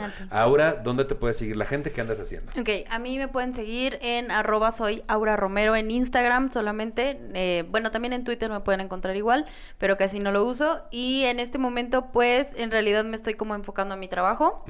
Eh, sí estoy teniendo shows y así, pero pues todos ese tipo de anuncios, pues los hago en mi red social, que Vaya usted a ver, porque yo pues, le recomiendo, le recomiendo mucho la comedia de Laura, porque aparte es mi alumna, te decía. No, pero lo hace muy bien, la verdad. Muy sobresaliente. Consuma comedia, muchachos. Consuma comedia de comedia. Por favor, tenemos hambre. Échale un ojo, tenemos hambre. Y pues Nelly, ¿dónde te puede seguir la gente que andas haciendo? Cuéntanos. Pues este, en Instagram, en su mayoría, como Nelly Ron, eh, doble L, doble O, Nelly Ron con Y, porque luego lo ponen con el latina. Ah, y este, y pues es la que más uso. Y en la H plataforma, ahí andamos también en Instagram para que pues se puedo dar mi comercialillo. Sí, ¿qué, qué, contenidos tenemos en H Plataforma? Está La Draga Maravilla con Hugo Blanquet para que lo vean. Está Al Chile con Alex Quiroz y Solín. Está TVT con Mónica Escobedo. Y ahora entra el programa del Conde Fabregat, este que se llama... ¿El Bestiario? ¿Va a entrar ahí? No, no, otro, otro. Va a ser eh, El Conde cuenta cuentos clásicos. Van a ser cuentos muy chiquitos, eh, o sea, como vestidos, bien, está muy padre el proyecto, no quiero spoiler más, no digas, no digas. También hay la H plataforma en YouTube, ahí lo pueden encontrar y sería un, pues un algo muy bonito, ¿verdad? Que, que también se sumen. Váyanse metiendo a la H plataforma en YouTube y suscríbanse para que les llegue ahí, activen la campanita cuando salgan estos episodios de todos los contenidos del H plataforma.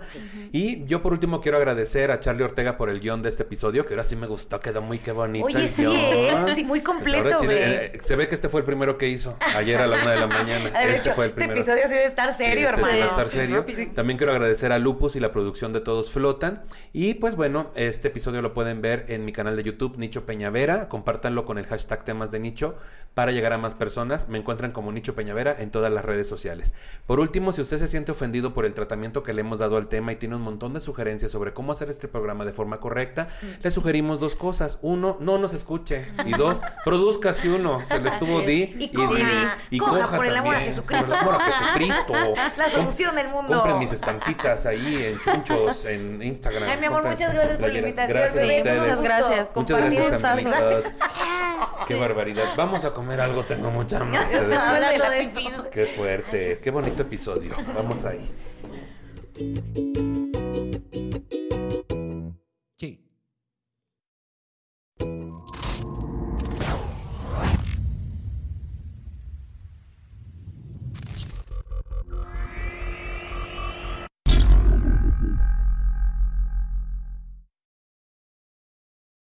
¿Te preocupas por tu familia? Entonces, ¿por qué darles solo huevos ordinarios cuando pueden disfrutar de lo mejor? Eggland's Best, los únicos huevos con ese delicioso sabor fresco de granja, además de la mejor nutrición, como 6 veces más vitamina D, 10 veces más vitamina E y 25% menos de grasa saturada que los huevos regulares, además de muchos otros nutrientes importantes. Así que, dales los mejores huevos. Eggland's Best, mejor sabor, mejor nutrición, mejores huevos.